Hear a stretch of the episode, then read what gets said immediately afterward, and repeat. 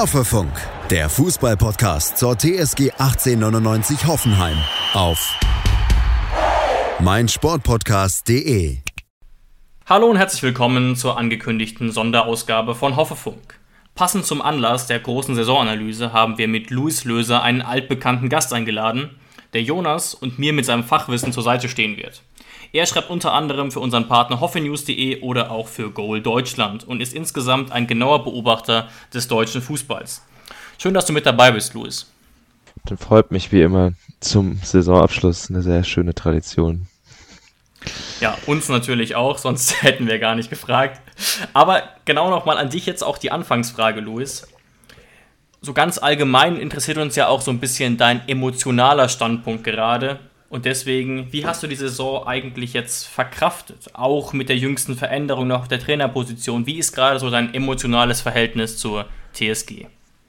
Ja, recht neutral. Also der Saisonabschluss war natürlich extrem frustrierend mhm. ähm, und ähm, hat mich dann auch ein bisschen genervt auf Dauer und vielleicht auch ein bisschen dazu dafür gesorgt, dass ich mich so ein bisschen distanziert habe und versucht habe, das alles nicht so sehr äh, zu konsumieren. Ähm, mit André Breitenreiter als neuen Trainer bin ich recht zufrieden, deswegen ähm, bin ich guten Mutes, dass es vielleicht, dass es jetzt äh, wieder ein bisschen besser laufen könnte in der nächsten Saison.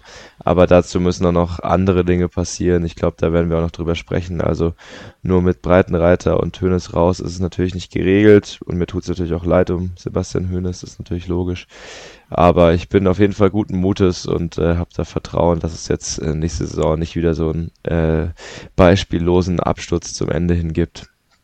Interessant, danke. Und Jonas, jetzt nochmal an dich. Bei dir wissen wir ja so ein bisschen genauer deinen Stand, aber das hat jetzt noch ein bisschen sacken können, das Ganze. Und deswegen frage ich mich, wie sieht es jetzt bei dir eigentlich aus? Hat sich so ein bisschen was verändert im Hinblick zur Entlassung und im Hinblick ähm, zum Saisonende jetzt? Ja, also erstmal auch natürlich Hallo an euch zwei von mir. Hallo an alle unsere ZuhörerInnen heute. Ähm, ja, mein Standpunkt ist ja eigentlich bekannt. Ähm, aber ich muss, ich muss Louis da wirklich recht geben. Durch diesen Absturz am Ende der Saison bin ich jetzt auch ein bisschen in einem emotionalen Loch und konsumiere momentan echt wenig. Also es gibt ja momentan auch nicht so viele News. Ich meine, die Mannschaft trainiert nicht, die Mannschaft ist im Sommerurlaub, sind bei ihren Nationalmannschaften, wie auch immer. Ähm, aber in meinem Kopf ist jetzt nicht die ganze Zeit nur TSG. Also ich brauche jetzt wirklich erstmal die Distanz ähm, und muss jetzt auch erstmal alles verkraften. Auch das mit Sebastian Hoeneß hat mich ja ein bisschen mehr beschäftigt als jetzt vielleicht, vielleicht den einen oder anderen sonst. Ähm, aber ja, ich weiß auch ganz genau, dass wenn es wieder losgeht, Ende Juni, Anfang Juli, dass ich dann wieder Feuer und Flamme sein werde. Aber ich glaube, so ein bisschen Distanz zum Fußball, das tut jedem gut. Ähm, und dann kann es auch wieder losgehen. Ja, kann ich sehr, sehr gut verstehen. Ähm, geht mir tatsächlich ziemlich ähnlich, nur ich habe in dem Punkt so ein bisschen das Gefühl gehabt, dass jetzt ohne die Entlassung von Sebastian Hoeneß, und ich bin mir da immer noch nicht ganz sicher, wie da meine endgültige Position zu ist, ohne die Entlassung wäre ich jetzt völlig raus. Also da wäre jetzt gar kein neuer Input mehr drin gewesen. Ich glaube, dass das jetzt schon so ein bisschen ein Impuls sein kann, vielleicht auch für die Fanszene, die mhm. ja auch so ein bisschen am Boden lag ähm, in, der, in der vergangenen Saison, könnte man zumindest so sagen. Werden wir auch nachher noch drauf eingehen, da wir dazu Hörerfragen bekommen haben, unter anderem dazu. Aber ich glaube, in der Hinsicht ist es vielleicht gar nicht so schlecht, dass ich zumindest in etwa drei Wochen, wenn es wieder losgeht mit dem Training, dann wird es zumindest wieder leicht kribbeln, denke ich. Und ich glaube, wie gesagt, unabhängig davon, ob ich das mit Hönes richtig oder falsch finde, wäre das mit Hönes doch etwas weniger so, weil es eben dieses, diese, dieser Wahnsinn war von Champions League-Kurs bis graues Mittelfeld jetzt. Aber wir schauen mal. Ja. Und also der, Sp ja. der Start wird auf jeden Fall wieder spannender. Genau. Aber du genau. musst dir, so. dich, äh, du musst dir ja auch die Frage stellen, dafür, dass wir seit wie lang anderthalb Wochen einen neuen Trainer haben. Und natürlich, klar, momentan geht nicht viel. Ähm, man weiß jetzt eigentlich nicht viel über den Trainer, außer man guckt irgendwo in irgendwelchen Archiven nach, was da so ging. Ähm, es gab auch noch keine PK und nichts. Aber dafür, dass wir einen neuen Trainer haben, ähm, ist der Hype doch noch relativ gering, oder? Absolut, ja, da stimme ich absolut zu. Und da sind wir jetzt vielleicht auch wieder dabei, was eigentlich die Fanszene so ein bisschen ausgestrahlt hat in den letzten zwölf Monaten, aber dazu später mehr, denke ich, wenn wir diese Hörerfrage noch versuchen zu beantworten. Ja. Ähm, ich glaube nur, dass, dass auch ich mich jetzt enorm schwer getan hätte, mich auch auf den Podcast vorzubereiten, weil man jetzt so sonst noch mehr durchhängen würde als eh schon.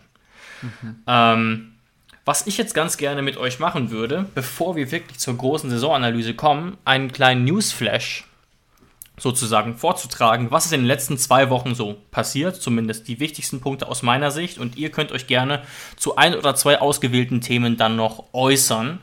Ja. Ähm, nur, dass wir alle wieder auf dem gleichen Stand sind und natürlich auch ihr zu Hause an den Empfangsgeräten, wie man so schön sagt. Ähm, ich habe einen klaren Favoriten von diesen Themen, aber ich bin gespannt, was ihr dazu sagt und wozu ihr vielleicht euren Senf dazugeben wollt. Ja, fang mal an. Also, mein kurzer Newsflash.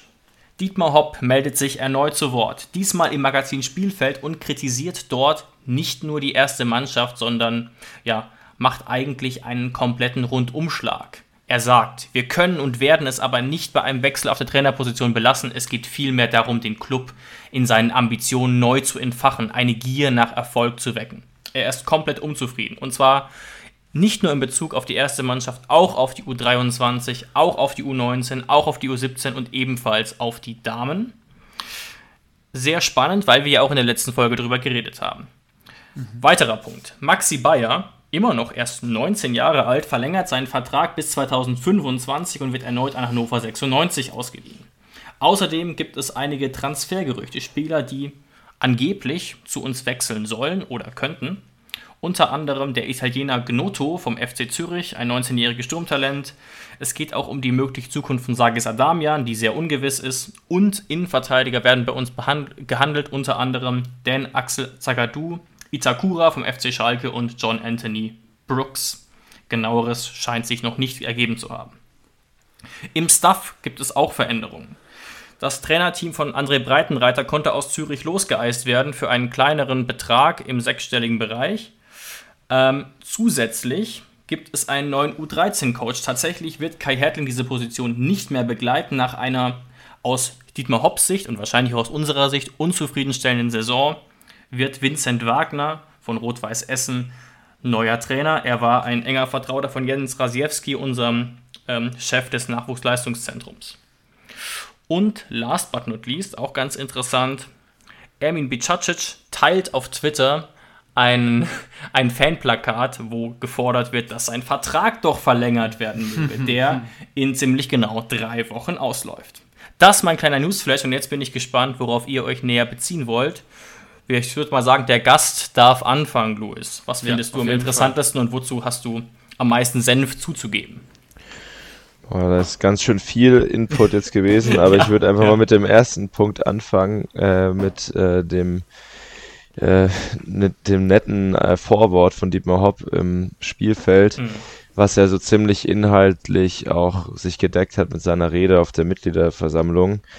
Ich finde, äh, so ein paar Details sind mir besonders ins Auge gestochen. Ich finde einerseits erstmal hat er natürlich damit recht, dass ich, dass es nicht reicht, dass man jetzt den Trainer gewechselt hat und er hat da auch nochmal äh, dankende Worte auch noch an Sebastian Hoeneß verloren und mhm. nicht nur äh, wie in den zitierten aus Passagen aus seiner Rede vor allem gesagt, dass die Entlassung äh, unausweichlich war. Ähm, ein Detail fand ich schon nochmal, die, dass er auch die Frauenmannschaft damit einbezogen hat, wobei er gesagt hat, dass trotzdem, dass man das ein bisschen abschwächen muss wegen der Doppelbelastung durch die Champions League. Aber ich finde auch auch so, wenn man sich mal mit der Frauen-Bundesliga ein bisschen enger beschäftigt, dann sieht man ja, dass in dieser Saison mit Frankfurt und Bayer Lever, äh, mit Frankfurt und Turbine Potsdam zwei Teams nochmal dabei waren, die im letzten Jahr nicht so eine Riesenrolle gespielt haben. Und die TSG war trotzdem bis zum letzten Spieltag, hätte sie noch in die Champions League einziehen können. Und das nach den vielen Stammspielerinnen, die das Team verlassen haben und, ja. dem, und dem Trainerwechsel in der Sommerpause, äh, halte ich das trotzdem noch für ein äh, gutes Abschneiden. Deshalb fand ich das auch ein bisschen überzogen, um ehrlich zu sein. Und dazu äh, kommt immer noch so ein gewisses Unwohlsein, wenn Dietmar Hopp so öffentlich äh, solche Ambitionen anmeldet, weil mich das immer an so Zeiten wie 2012 erinnert, als er plötzlich äh, Europa League und optimalerweise Champions League als Ziel ausgegeben hat und plötzlich Tim Wiese mit seinem Lambo vorgefahren ist. ähm, ich, ich hoffe mal für ihn, ich hoffe mal einfach, dass das jetzt von ihm einfach nur so eine gewisse Art und Weise ist, wie er ein bisschen Druck aufbauen will auf die sportliche Führung, aber ihn trotzdem eben noch freie Hand lässt, dass sie da und ihnen da Vertrauen gibt, dass sie das ohne seine Expertise auf die Reihe kriegen, weil ich glaube, ähm, da sollten die Expertisen schon ganz klar abgesteckt sein. Dietmar Hopp ist Gesellschafter und äh, mischt sich nicht ins Sportliche ein und andersrum genauso. Also, ja, ich, ich meine, er hat mit einigen Punkten recht. Ich finde manchmal dieses, ich mag sowieso nicht so gern, wenn man so lospoltert, egal von welchen Seiten. Deswegen bin ich kein Riesenfan von solchen Aussagen, aber es hätte auch deutlich schlimmer und undifferenzierter sein können, sagen wir es mal so. Da hast du recht. Kurze Rückfrage an dich, weil uns das auch interessiert. Wir haben ja vor zwei Wochen zu zweit nur darüber geredet. Ist das einfach nur Geltungsdrang? So wirkt es ja ein bisschen. Oder hast du da noch einen anderen Erklärungsansatz für? Hilft es vielleicht ja. irgendwie auch?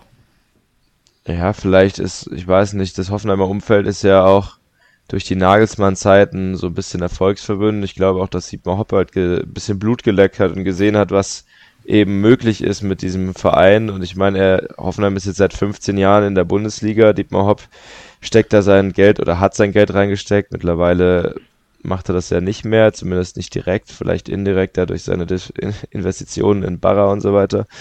Ähm, und ich meine, da wird er ja auch gewisse Ambitionen dann mit äh, haben als was man bei Dietmar Hopp ja immer so auch verteidigen sagt gegenüber anderen Investoren, ist, dass er ja eigentlich Fan ist vor allem und deswegen damals da äh, angefangen hat zu investieren und da keinen, äh, äh, zumindest dem Anschein nach, kein, nicht irgendwie Geld mitmachen will. Und äh, ich meine, das ist ja, als Fan kann man das ja nachvollziehen, dass man nicht jedes Jahr um die goldene Ananas spielen will.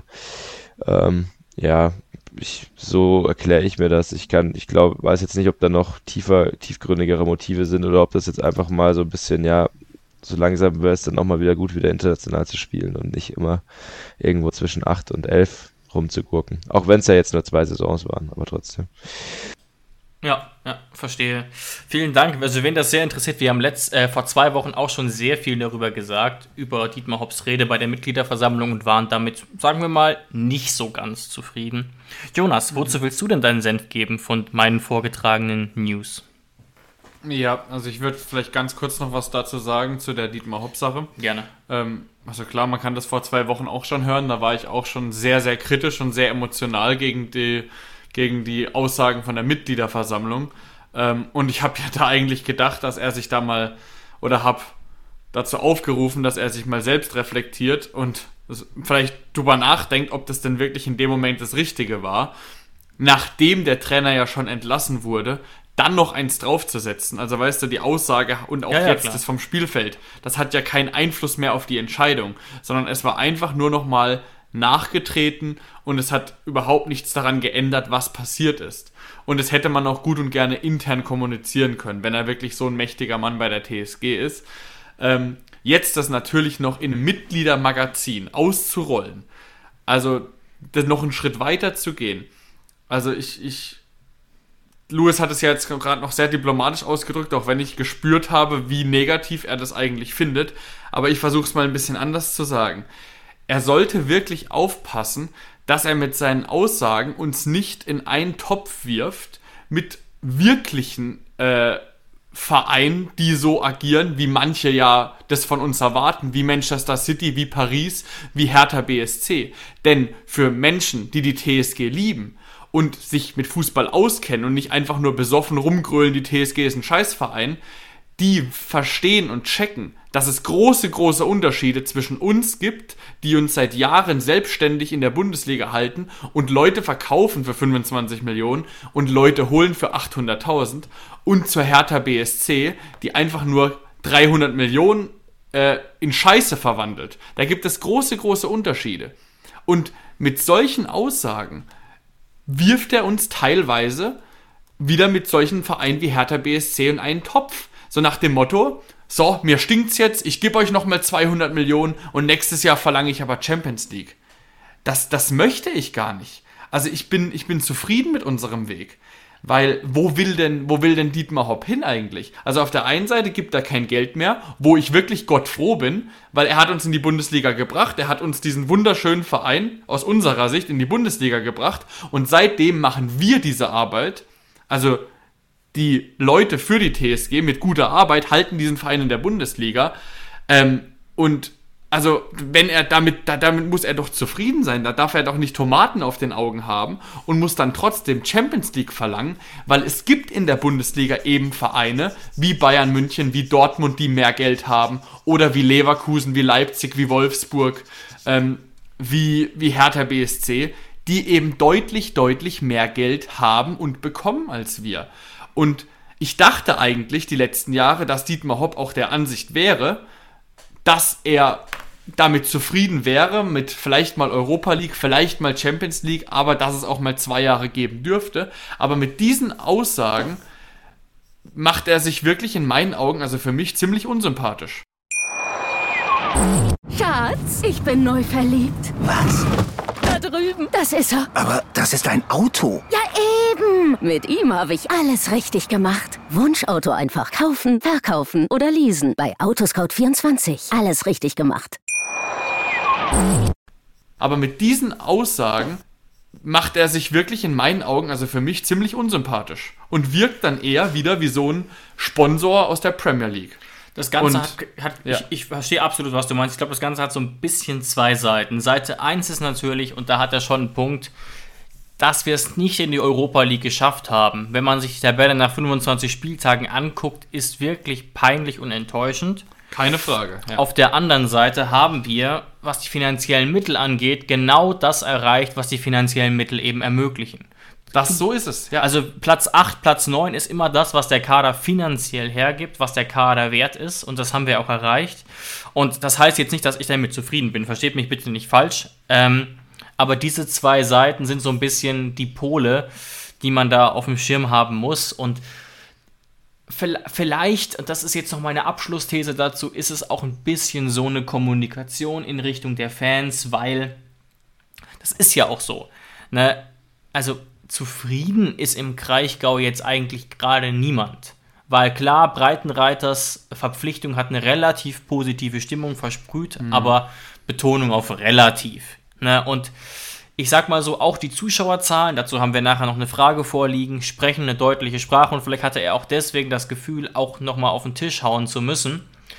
Ähm, aber ne, als jemand, der keine Funktion hat, keine operative Funktion und das auch nicht haben will, ist es schon problematisch, weil, und das ist vielleicht auch die Angst, die du beschreibst, Jonas, das klingt jetzt so, als wäre er so zwei, drei Schritte davon entfernt, was zuletzt zum Beispiel ähm, der Mäzen von 1860 München da geäußert hat. Ismail heißt er, glaube ich, der da wirklich mit, mit, also mit Rundumschlägen noch und nöcher auf sich aufmerksam macht. An dem Punkt ist Dietmar Hopp bei weitem noch nicht.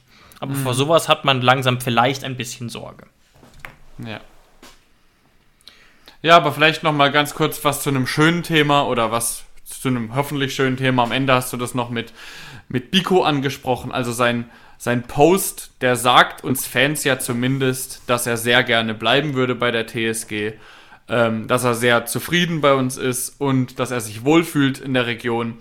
Und natürlich, jetzt müssen, muss halt Alex Rosen zusammen mit Breitenreiter entscheiden, ob denn auch Biko sportlich eine Zukunft hat. Und da wird wahrscheinlich Breitenreiter am Ende das, das entscheidende Wort haben und muss am Ende sagen, ähm, braucht er ihn im Kader für die Breite? Sieht er Nutzen in ihm oder eben nicht?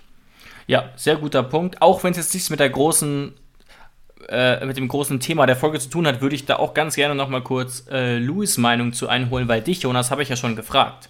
Ja. Ne? Ähm, wie siehst du es denn, Louis? Ist das, sollte man den Vertrag verlängern? Denn ne, auf der einen Seite natürlich eine wahnsinnige Legende, die auch wieder auf absolut auf das Niveau kommen kann, die er jetzt auch wieder gespielt hat. Auf der anderen Seite ist es halt auch ein Spieler, der jetzt nicht für eine halbe Million im Jahr seinen Vertrag verlängern wird und der auch schon in einem gewissen Alter ist. Das ist ja schon so, eine gewisse, so ein gewisses Spannungsfeld, zumal die Fans ja eindeutig sagen, Zitat, acht Jahre Kampf für die TSG, Vertrag mit Ermin verlängern. Ja, ist für mich natürlich auch so ein Zwiespalt. Aus emotionaler Sicht natürlich sofort, ohne groß zu überlegen, ähm, macht das. Allein auch ich meine, es wird für ihn auch extrem schwierig sein, jetzt einen Verein, einen neuen zu finden, Ja. nachdem er jetzt zwei Jahre quasi von der, von der Bildschirmfläche weg war. Ähm, auf der anderen Seite, rein sportlich, ist halt die Frage, wie, wie groß er noch eine Hilfe sein kann. Das kann man halt schwer einschätzen, dadurch, dass er jetzt ewig ausgefallen ist. Der Jüngste ist er auch nicht mehr und die Innenverteidigerposition ist bei der TSG ja nochmal so eine Sache für sich, wo man zwar einen Haufen Personal zur Verfügung hat, aber richtig, äh, richtig Konstanz war da ja nie drin. Äh, ich glaube, in dieser Saison ist man mit 17 verschiedenen Abwehrformationen aufgelaufen, also 17 verschiedenen Konstellationen äh, personell und äh, das spricht natürlich jetzt nicht dafür, dass sich da irgendjemand klar als Stammspieler empfohlen hat, sondern dass man da immer wieder durchgewechselt hat. Und ich finde, das ist eigentlich so das, was es jetzt mal bräuchte, dass man jetzt mal eine Konst auch vielleicht wieder einen Abwehrchef richtig hat, weil der mit Benjamin Hübner auch durch seine ewigen Verletzungen weggefallen ist. Kevin Vogt mag das vielleicht, diese Rolle vielleicht beanspruchen, aber ich finde, er zeigt im, ab und an trotzdem noch, dass er nicht da auf jeden Fall kein gleichwertiger Ersatz ist im Vergleich zu Benjamin Hübner, weil Vogt zwar im Spielaufbau extrem gut ist, aber defensiv immer wieder anfällig und sich dazu auch immer mal wieder noch so ja, einfach dumme, dumme Aktionen erlaubt. Ich, ich sag's viel zu oft, aber bei diese, diese fünfte gelbe Karte gegen Bochum, wo er in der 91. beim Rückstand von 1 zu 2 noch einen Spieler wegschubst, äh, die werde ich, glaube ich, noch lange in Erinnerung haben, weil das irgendwie so einfach ähm, sinnbildlich ist. Deswegen ist das für mich eine, eine schwierige Frage. Also für mich ist Fakt, dass auf jeden Fall mehrere Innenverteidiger den Club verlassen müssen oder sollten, da, um Platz eben für neu zu schaffen. Ähm, ob da dann Pico dazugehört, wäre natürlich mega, also aus Fansicht sehr enttäuschend und traurig. Aus sportlicher Sicht kann ich es nachvollziehen, wenn man jetzt nicht verlängert, aber was mir besonders, was mich gerade auch ein bisschen nervt vielleicht, ist auch, dass da jetzt halt so eine Unsicherheit drin ist von, von Bicakcic Seite, werden halt immer wieder diese Fan-Postings geteilt, ich glaube auch einfach aus Dankbarkeit und von TSG-Seite kommt halt überhaupt nichts.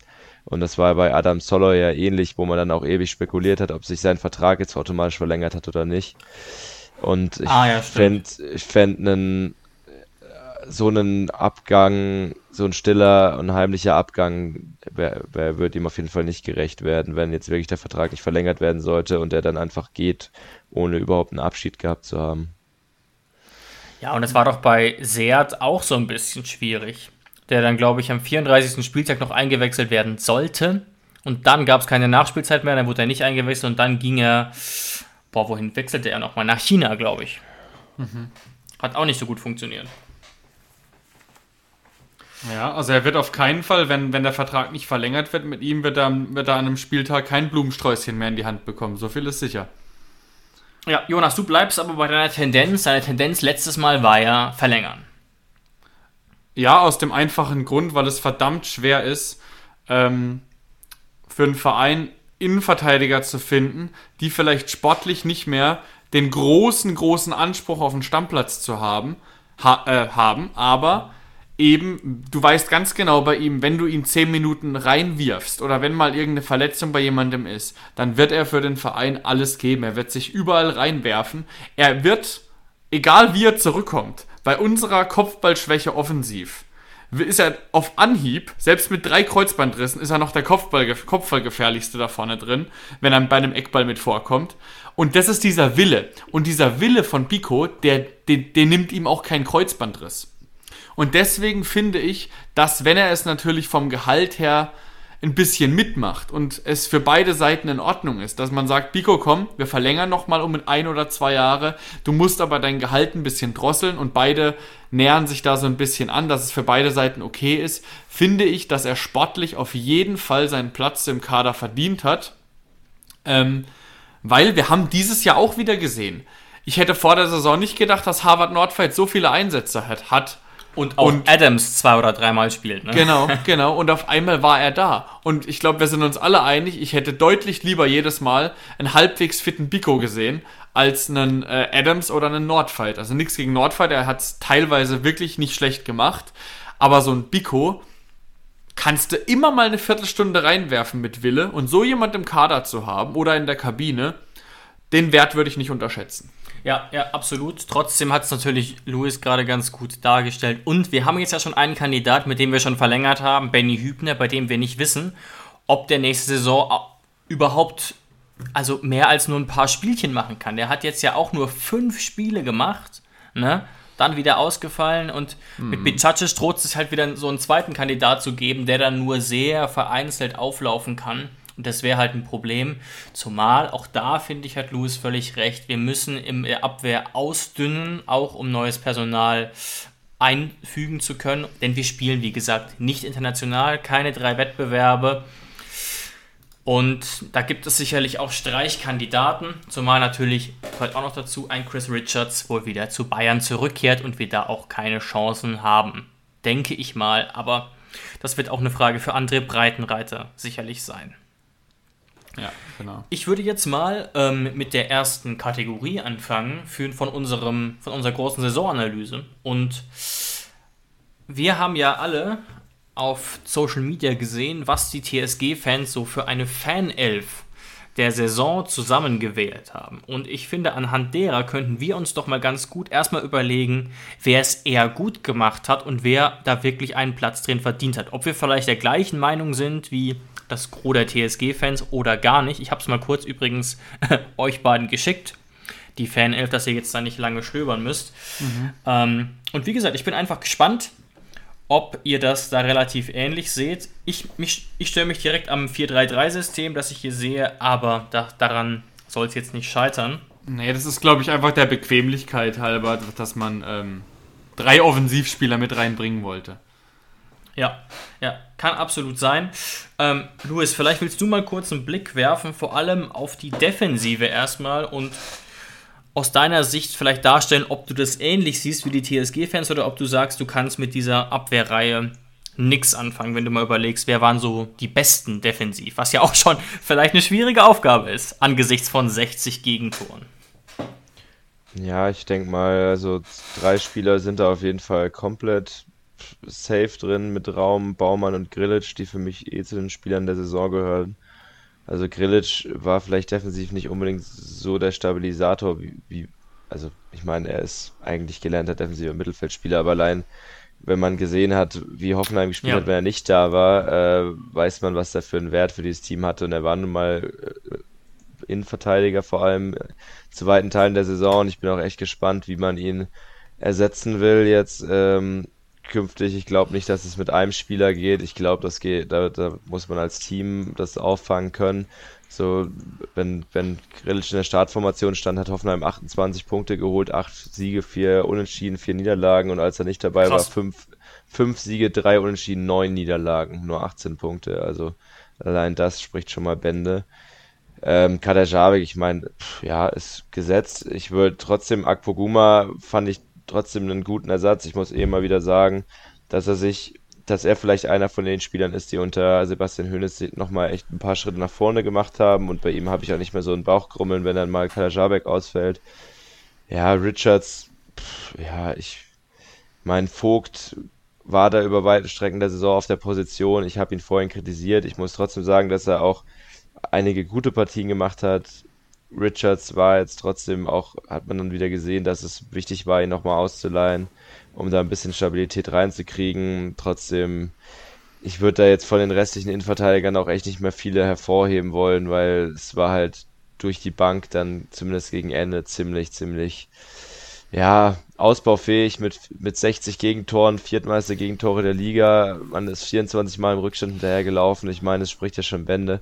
Ja. Ähm, und für mich sowieso der Spieler der Saison, David Raum. Ähm, habe ihn auch vorgestern nochmal beim Länderspiel gesehen und da hat er mich genauso überzeugt wie vorher schon in der für die TSG mit elf Assists. Ich habe auch mal eine Statistik gesehen, so Pass, äh, Passstatistiken, wo er fast überall im europäischen Vergleich im besten 1% war bei Assists auf seiner Position, bei Expected Assists auf seiner Position, bei Schlüsselpässen bei Pässen in, in Strafraum, bei Flanken, also bei angekommenen Flanken, überall im besten 1% in den europäischen Top 5 liegen auf der Linksverteidigerposition. Mhm.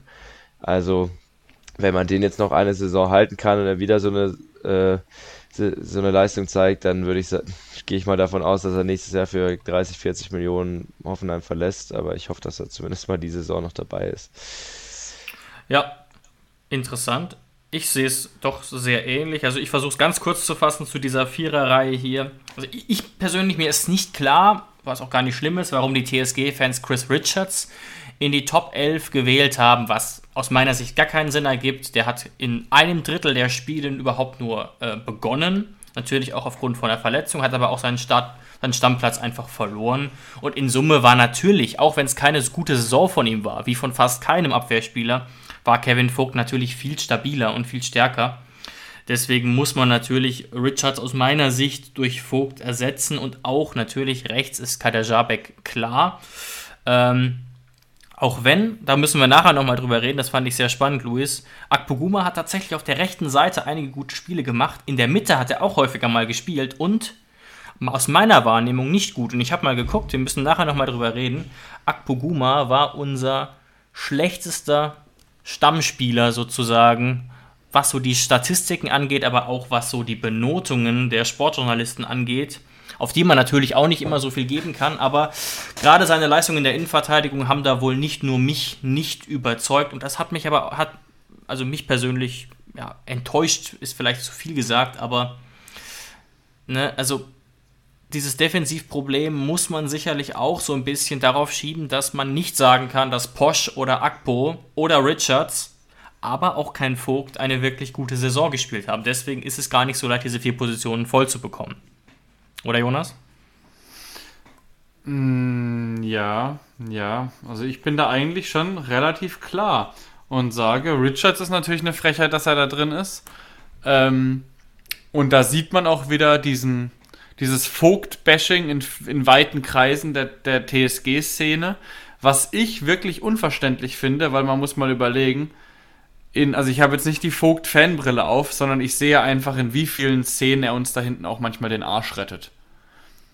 Und ähm, klar hat er seine Fehlerchen und ist natürlich auch nicht immer der souveränste und so und riskiert auch natürlich öfter mal viel. Aber es gibt einfach Szenen, die verteidigten Kevin Vogt da hinten uns weg. Alleine, manchmal eins gegen eins gegen Stürmer, da würden andere Innenverteidiger von uns blöd durch die Wäsche gucken. Das ist einfach ein Fakt und das muss man auch mal sehen und deswegen ist Kevin Vogt für mich ganz, ganz klar in der Top 11 der Saison, weil er einfach auch eine Konstante war. Und das war in dieser Saison eben, waren die wenigsten in der Defensive, wie Louis richtig gesagt hat. Die wenigsten waren eine Konstante und er war so eine, deswegen wäre er für mich ganz klar drin. Und wenn man jetzt Kadajabek nicht als Vierer, also wir sagen jetzt mal, das ist der, der rechte Verteidiger, dann würde ich da in der Top 11 der Saison eher Akpo sehen, auf der rechten Seite, weil Akpos Leistungen als IV waren schlecht, da stimme ich euch zu, aber was die rechte Verteidigungsposition angeht, da hatten wir massive Probleme mhm. in der Saison. Da hat Akpo uns zeitweise über mehrere Wochen den Arsch gerettet, weil Kadajabek in dieser Saison einfach brutal verletzungsanfällig war. Und in den Spielen, ähm, bei denen Kadajabek dann da, da war oder gespielt hat. Ich weiß natürlich auch nicht, wie fit er dann immer war. Da hat ihm David Raum auch einfach die Show gestohlen. Also Kadajabek war kaum ein Faktor, weil alles über die linke Seite ging. Und deswegen muss ich sagen, dadurch, dass Kadajabek diese Saison natürlich auch aufgrund seiner Verletzungen unterperformt hat und Akpo uns zeitweise auf dieser Position den Arsch gerettet hat, sehe ich Akpo sportlich eher in der Top 11. Spannend. Ja, also sehe ich persönlich gar nicht so, aber ist natürlich äh, äh, total legitim. Aber ist natürlich auch die Frage, wie sehr man jetzt auch generell das Niveau eines Spielers mit berücksichtigt. Ähm, ja, aber es war natürlich auch eine ganz klare Strategie der Mannschaft, ne? unabhängig davon, ob das jetzt von Sebastian Hoeneß gefordert war oder nicht, dass die Bälle halt Raum bekommen hat und nicht Karajabek. Es gab ja auch Statistiken einfach, sogar bei Sky, wo man gesehen hat, wie viel Prozent der Angriffe über welche Seite passieren. Na, manchmal und, haben wir 70% über links gespielt und 10% über rechts. Ja, ja, regelmäßig. Und ja. das verstehe ich auch bis zu einem gewissen Grad trotzdem. Ne? Und ich bin auch äh, äh, fast schon positiv schockiert von der Leistung und Entwicklung von David Raum. Aber es bleibt trotzdem zu erkennen. Und das würde ein David Raum spätestens merken, wenn er jetzt wechseln würde. Oder vielleicht auch bei der WM im Winter Defensiv gibt es da noch einiges nachzuholen, was nur möglich war, dass er da so gut wegkam, nur möglich war, weil wir Fünferkette spielen, beziehungsweise Dreierkette. Das ist selbstverständlich. Und das war auch damals übrigens das Problem an, bei dem Wechsel von Nico Schulz. Das weiß ich noch wie gestern. Da habe ich auch gesagt, wenn Dortmund den holt und mit dem Viererkette spielt, gehen die unter damit. Weil Nico Schulz war ein ähnlicher Spielertyp, nur dass er fußballerisch sogar deutlich Lim schlechter eigentlich am Ball war. Ja, limitierter. Genau, genau. Der, also Nico Schulz konnte wirklich eigentlich nur eine Sache und das ist Rennen und den Ball irgendwie hereingeben. Da ist Raum wirklich am Ball deutlich, deutlich besser, weil er nämlich einen sehr guten linken Fuß hat und auch gut dribbeln kann äh, und natürlich auch einen besseren Schuss hat. Aber defensiv sehe ich da schon Parallelen. Deswegen sollten sich da Vereine, die nach ihm die Fühler ausstrecken, schon überlegen, ob sie denn dann auch einen Trainer haben, der ihn in der Fünferkette einsetzen will. Ja, ich finde auch, man hat gesehen gegen Freiburg, zum Beispiel in der Rückrunde, als dann umgestellt wurde wieder auf Viererkette, dass die Abstimmung mit Vogt überhaupt nicht gepasst hat. Und überhaupt in der Viererkette. Mhm. Und ähm, wenn man eine Viererkette mit Raum spielt, wie es jetzt zum Beispiel in der Nationalmannschaft vielleicht so zeitweise der Fall ist, dann muss er trotzdem eine extrem hohe Position haben, dass man dann zumindest bei eigenem Ballbesitz äh, noch einen Sechser vielleicht fallen lässt oder wenn man das Risiko eingehen will, mit einer Zweier-Restverteidigung spielt, aber auf jeden Fall Raum sehr weit hochgeschoben ist, weil man ihm sonst seine ganzen Stärken in der Offensive wegnimmt. Aber sehe ich genauso, dass er da auf jeden Fall vor allem in der Defensive nochmal ein paar noch, noch sich weiterentwickeln kann, was ja auch daran liegt, dass er ja bis vor ein paar Jahren noch nicht mal auf dieser Linksverteidigerposition ja. gespielt hat, sondern auf dem mhm. Flügel. Ganz genau. Ich glaube, ich habe ein Interview gelesen, ich glaube, meine vor zweieinhalb oder drei Jahren war er quasi noch Außenstürmer oder wie auch immer man das genau nennen will. Ähm, und das merkt man natürlich auch, ist aber eine Entwicklung, die sehr viele Spieler durchmachen mussten. Übrigens auch Pavel, ne? der auch Stürmer, mhm. dann Außenstürmer war und dann Rechtsverteidiger. Obwohl man ähm, sich bei Pavels Schusstechnik natürlich fragt, wie der jemals vorne spielen, gespielt hat. Das aber hat er aber auch selbstironisch bei Instagram zugegeben, dass es tatsächlich an seinem Torabschluss lag, dass er immer weiter nach ja. hinten gerückt ist. Ja. ja. ähm, dann schaut doch noch mal kurz ähm, auf die offensiveren Positionen und was euch da so auffällt. Also meine These ist gerade beim Dreiersturm Rutter, Kramaric, Bebu, da werden wir uns wahrscheinlich relativ einig sein. Aber dann gucken wir erstmal vielleicht auf die auf die Mittelfeld, auf die drei Mittelfeldspieler und hier haben sich die Fans tatsächlich entschieden für Stiller, Samaseku und Baumi. Deine Meinung, Jonas? Ähm, ja, tue ich mich wirklich ein bisschen schwer damit. Ähm, Samaseku gehört für mich ganz klar rein. Samaseku war wirklich wichtig in vielen Spielen. Ähm, Baumi hat für mich dieses Jahr auch unterperformt. Ja, sicher. Frage ich mich jetzt aber, ob es da überhaupt eine Alternative gibt für die Top 11, weil Nein, Baumi hat am. Meiner Meinung nach nicht. Ja. Und Stiller ist wahrscheinlich auch ein bisschen aufgrund seiner Entwicklung drin. Ähm, aber ich würde eigentlich ziemlich gerne Dennis Geiger da irgendwie reinbekommen, auch wenn das natürlich jetzt ein bisschen widersprüchlich ist zu dem, was wir bei Richards gesagt haben, weil der natürlich auch nicht so viel gespielt hat. Aber es war einfach so, wenn Dennis Geiger gespielt hat, war das ein anderes Mittelfeld. Und in den Spielen, wo er gespielt hat, war er so wichtig, ähm, dass ich ihn vielleicht, vielleicht, aber da bin ich mir jetzt nicht hundertprozentig sicher, da müsste ich mir jetzt nochmal genauer Gedanken machen, vielleicht an die Stelle von Baumgartner quetschen würde. Aber an sich ist dieses Mittelfeld und auch der Sturm relativ alternativlos. Ja, also ich würde tatsächlich ähm, wahrscheinlich Stiller rausnehmen, der natürlich keine Frage eine gute Entwicklung genommen hat, aber der natürlich jetzt nicht wirklich ein Spieler ist, den man jedes Mal spielen lassen kann. Zumindest wenn man in die Europa League kommen will. Noch nicht. Ja. Aber ein Dennis Geiger hat natürlich nur 20 Einsätze gemacht und davon auch viele nicht über die volle Distanz. Trotzdem, wenn man einfach nur auf die Leistung guckt, ist Dennis Geiger da mit dabei, denke ich absolut auch. Ähm, ja. Und beim Sturm, kann man da noch anderer Meinung sein? Schwerlich, oder? Luis, es ist auch wieder fast alternativlos da vorne. Ja, ich würde jetzt auch niemanden anderen mehr drin sehen. Ich finde, bei Kramaric kann man natürlich schon sagen, dass seine Saison, auch wenn es trotzdem immer noch einige Assists waren, aber ja. von den Toren, ich glaube, er hat sechs Tore weniger geschossen, als er an Expected Goals hatte. Also da hat er schon einige Großchancen vergeben und hatte da auch so ein bisschen dahingehend so ein bisschen eine Seuchensaison. Trotzdem, was eine Seuchensaison bei André Kramaric ist, ist er trotzdem immer noch ziemlich gut. Und äh, heißt er trotzdem immer noch, dass er bei Hoffen, dass er die, das Team teilweise ein bisschen auch angeführt hat. Was ich bei ihm auch so eine zusätzliche Qualität finde, die er so in den letzten ein, zwei Jahren nochmal dazu gewonnen hat, auch dadurch, dass er jetzt ähm, immer mehr vorangeht, auch sich in den Interviews immer mehr zeigt und da Stimmt. auch in seinem in seinem mittlerweile echt fließenden Deutsch äh, da sich immer auch kritisch mal äußert, wenn es nicht so läuft, wie es ihm passt. Also da ist er auch immer derjenige, der vorangeht, wenn es darum geht, Ambitionen anzumelden, aber eben auch entsprechend auf dem Platz vorangeht. Also deswegen würde ich ihn trotzdem in der elften Saison lassen, aber er hat natürlich nicht so eine Saison gespielt, wie er das vielleicht selber sich vorgestellt hat und wie man sich das auch vorstellen könnte bei ihm.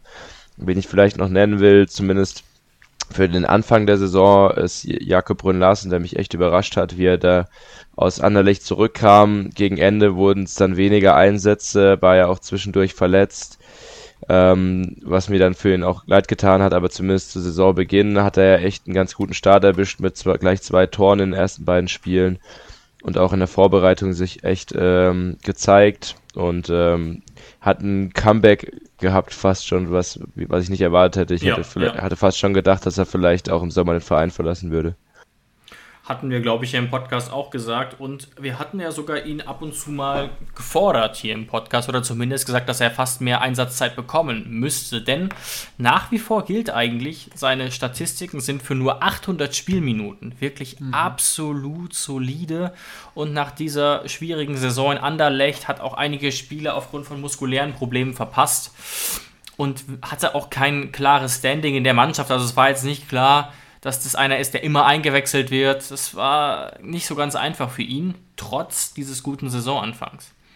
Was mir nur noch aufgefallen ist, also ich würde die Elf vorne auch genauso lassen, aber ne, wenn man jetzt sich mal auch die Entwicklung von Ilas Bebu so ein bisschen anguckt, und das ist vielleicht so ein bisschen durchgerutscht. Klar, das war jetzt, das reicht für die Top 11, aber das war wirklich keine gute Saison. Ne? Jemand, auf den eigentlich immer gesetzt wurde, der aber statistisch eigentlich gar nicht überzeugen konnte. Und meine These dazu ist aber eher, dass es das Spielsystem vielleicht ein Teil des Problems war für Ilas Bebu, weil ich gelesen habe, und das ist ja, glaube ich, fast schon hinlänglich bekannt, wahnsinnig, wahnsinnig viele Flanken, auch zum Teil erfolgreich, zumindest mal an den Mann gekommen. Und es hilft natürlich dem Ilas Bebu nicht und das führt dann zu ziemlich, ziemlich mittelmäßigen Statistiken.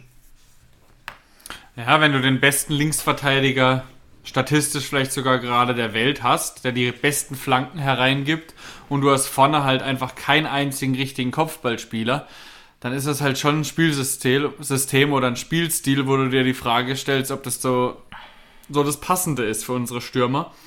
Ähm, aber es ist einfach deswegen alternativlos vorne, das musst du dir mal auf der Zunge zergehen lassen. Trotz dieser in Anführungszeichen dann doch schlechten Saison mit Platz 9 am Ende.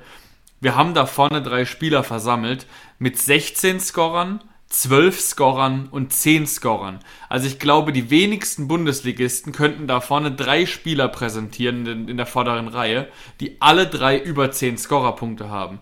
Also das ist schon Wahnsinn, dass das eigentlich nur für Platz 9 reicht. Ja, ja, das stimmt. Und das hat uns ja auch lange irgendwie stolz gemacht auf eine gewisse Art, wie viele verschiedene Torschützen wir eigentlich hatten. Das war ja bis zum 25. Spieltag schon und sah sehr, sehr gut aus. Ja. Aber es gab dann eben auch keinen, der sich klar abgehoben hat. Ähm, nichtsdestotrotz, klar, dabei bleibt es mit Sicherheit, dass da dann doch auch ein Bebu, ein Kramaric und aber auch ein Rutter, der natürlich als einer von drei deutlich über den Erwartungen blieb und angesichts gar nicht mal so vieler Einsatzzeiten mit äh, acht Toren, den meisten Toren von allen, ähm, doch sehr auf sich aufmerksam gemacht hat und auch vier Assists leisten konnte und auch einfach dazu geführt hat, dass man sehr oft ein gutes Gefühl hatte, wenn er auf dem Platz stand. Zur Wahrheit gehört aber auch, 70% seiner guten Spiele mindestens, wenn nicht sogar noch mehr waren, wenn er eingewechselt wurde. Ja, aber wenn du das mal seine Spielminuten anguckst, ich vergleiche es jetzt gerade mal mit André Kramaric, der ja, wenn er fit ist, fast immer gespielt hat. Ja. Also Rütter hat 1600 Minuten gespielt in dieser Saison in der Bundesliga und ein Kramaric 2700. Also über 1000 Minuten mehr war Kramaric auf dem Platz. Und trotzdem hat Rütter die meisten Tore in dieser Saison für uns geschossen. Also mich freut es wirklich für Jorginho selbst, dass er jetzt in der zweiten Saison schon bei uns als 19-jähriger Kerl unser Top-Torjäger ist. Aber auf der anderen Seite ist es natürlich auch ähm, wirklich ein trauriges Zeichen für die anderen in der Offensive. Und es passt eigentlich ganz gut dazu, was Luis eben gesagt hat, auch über Andrei, dass das natürlich ihn so ein bisschen zu denken geben kann oder muss. Ne, 1000 ja. Minuten mehr, eigentlich ziemlich viele gute Torchancen. Ich erinnere mich noch mit Grauen auch an das letzte und vorletzte Spiel, ähm, wo, er, wo er riesige Chancen ausgelassen hat und trotzdem eben bei 16 Scorerpunkten steht. Ähm, und das zeigt es aber so ein bisschen auch das Problem in gewisser Weise. Bisschen vielleicht noch zu Andres Verteidigung wenn du es mal mit anderen Top-Stürmern in der Liga vergleichst, ihm haben in diesem Jahr einfach die Elfmeter gefehlt, die andere Stürmer eben hatten. Schatz, ich bin neu verliebt. Was? Da drüben. Das ist er. Aber das ist ein Auto. Ja, eben. Mit ihm habe ich alles richtig gemacht. Wunschauto einfach kaufen, verkaufen oder leasen. Bei Autoscout24. Alles richtig gemacht. Bisschen vielleicht noch zu Andres Verteidigung wenn du es mal mit anderen Top-Stürmern in der Liga vergleichst, ihm haben in diesem Jahr einfach die Elfmeter gefehlt, die andere Stürmer eben hatten. Also das ist schon krass, wie wenig Elfmeter wir dieses Jahr hatten. War es am Ende einer oder war es keiner? Null, null. Ja, gell, er hat keinen einzigen Elfmeter geschossen. Es gab Saisons, hat er nicht letztes Jahr, also da hat er mindestens fünf, sechs Elfmeter reingeschossen. Also dabei haben wir ja eigentlich Stürmer mit Zug zum Tor und Außenspieler mit Zug zum Tor. Also das ist wirklich nicht, nicht zu begreifen, dass wir in 34 Spieltagen keinen einzigen Elfmeter bekommen haben. Ähm, ja, das ist natürlich auch bitter, weil mit ein paar Elfmetern wäre natürlich André Kramaric dann auch ruckzuck bei 10, 11 Toren gewesen. Ja, ja, ein guter Punkt und auch schwer erklärbar. Gut, jetzt haben wir ja so ein bisschen versucht ähm, zu gucken, wer sind denn die elf, die man so ein bisschen positiv hervorheben kann. Dann lass uns doch jetzt mal überlegen, wen kann man als Flop der Saison bezeichnen. Also das kann man natürlich festmachen an der eigenen Erwartungshaltung, die man an mhm. den Spieler hatte, oder auch generell, wer hat dem Verein in gewisser Weise spielerisch geschadet. Wer war einfach enttäuschend, wen würde man da als Flop bezeichnen? Ja. Ich habe mir schon ein paar Notizen gemacht, finde es aber gar nicht so einfach, zumal ja auch mehrere Namen möglich sind. Luis, was ist da so deine Tendenz? Ja, ist schon schwierig. Ich, wahrscheinlich würde ich da gegen, Richtung gegen einen Innenverteidiger tendieren, wobei es ja auch eine gesamtmannschaftliche äh, ja. Fehlleistung ist. Wenn ich jetzt vielleicht mal auf den Sturm gucke, würde ich glaube ich Munas Dabur nennen, der mir halt äh, immer noch einfach immer noch sehr unter seinem Potenzial bleibt ähm, und sehr ja. unglücklich agiert zum Teil. Da kam ihm natürlich auch, wie vorhin schon angesprochen, diese ganzen, diese Flankengeballer auch nicht so zugute und ich bin nicht der Meinung, dass man nur, weil man David Raum hat, dauerhaft Flanken schlagen muss. Also David Raum hat jetzt auch bei der Nationalmannschaft zum Beispiel gezeigt, dass er auch wunderbare flache Reingaben in Rückraum spielen kann. Mhm. Ne, ein Stilmittel, was Hoffenheim unter Nagelsmann mit Nico Schulz auch regelmäßig ähm, gezeigt hat und was auch sehr oft zum Erfolg geführt hat. Aber Monas Davor war trotzdem, ja, er war oft blass, ist oft unglücklich agiert, hat dann oft falsche Entscheidungen auch einfach getroffen und er ist immer noch, ich glaube, wie viel zweit- oder drittteuerster Neuzugang der TSG-Geschichte mit seinen 12 Millionen. Und ja. dafür ist er einfach immer noch, so leid es mir tut, äh, recht enttäuschend. Also, ja, so wenn ich einen Flop raussuchen sollte, dann vielleicht ihn. Aber ich meine, es war am Ende eine gesamtmannschaftliche Fehlleistung, die zu diesem Absturz ja. am Ende geführt hat, ja. Jonas, dein ja. Flop. Oder deine Flops, wer weiß. Ja, also ich stimme dir auf jeden Fall erstmal zu mit Munas. Ähm, das ist einfach, auch wenn er paar gute Spiele dieses Jahr wieder hatte, für die Erwartungshaltung, die man einfach an ihn haben muss, aufgrund seiner Historie und aufgrund seiner damaligen Leistungen, ist es einfach zu wenig.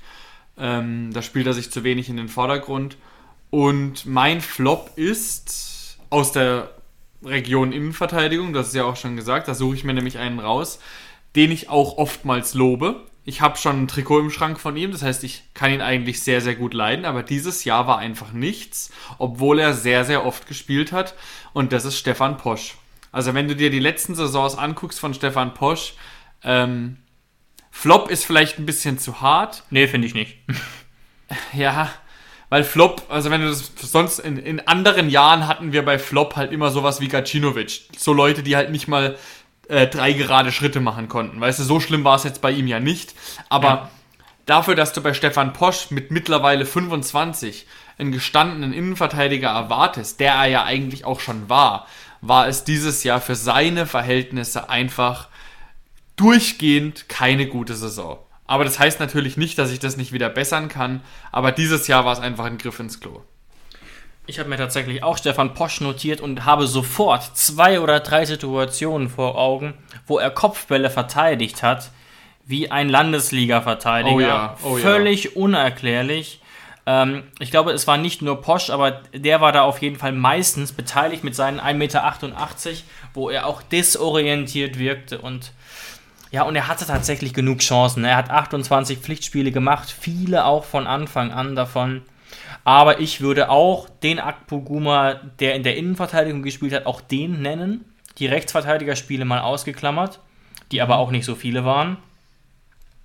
Auch da gilt gerade bei Akpoguma, dass er auch Tore erzielt hat und sogar Vorlagen hat. Ich habe gerade nicht vorliegen, wie viele. Aber das gehört auch zur Wahrheit dazu, was überraschend war.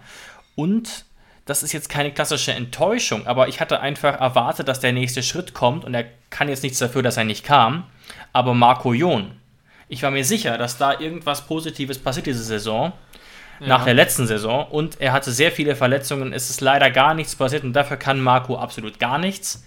Trotzdem ist das natürlich dann ein unverschuldeter Flop in gewisser Weise. Das Gute ist, Marco Jon ist erst 20 Jahre alt.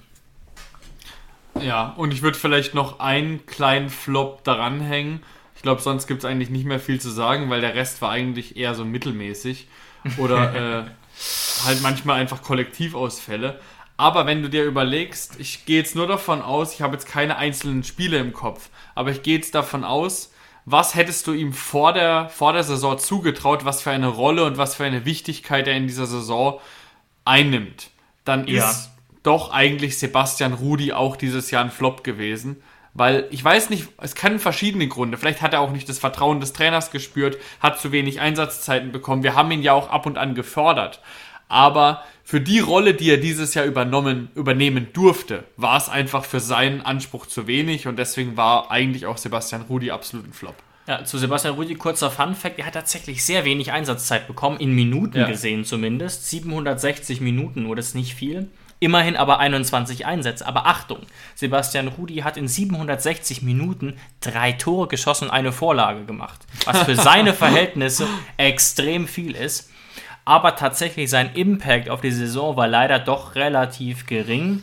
Und ich muss auch rückblickend so ein bisschen sagen, also das hätte ich jetzt gern von Sebastian Hoeneß mal erklärt, weil mir sind jetzt Spieler wie Stiller, wie Baumi, auch wie Samaseku nicht so positiv ausgefallen.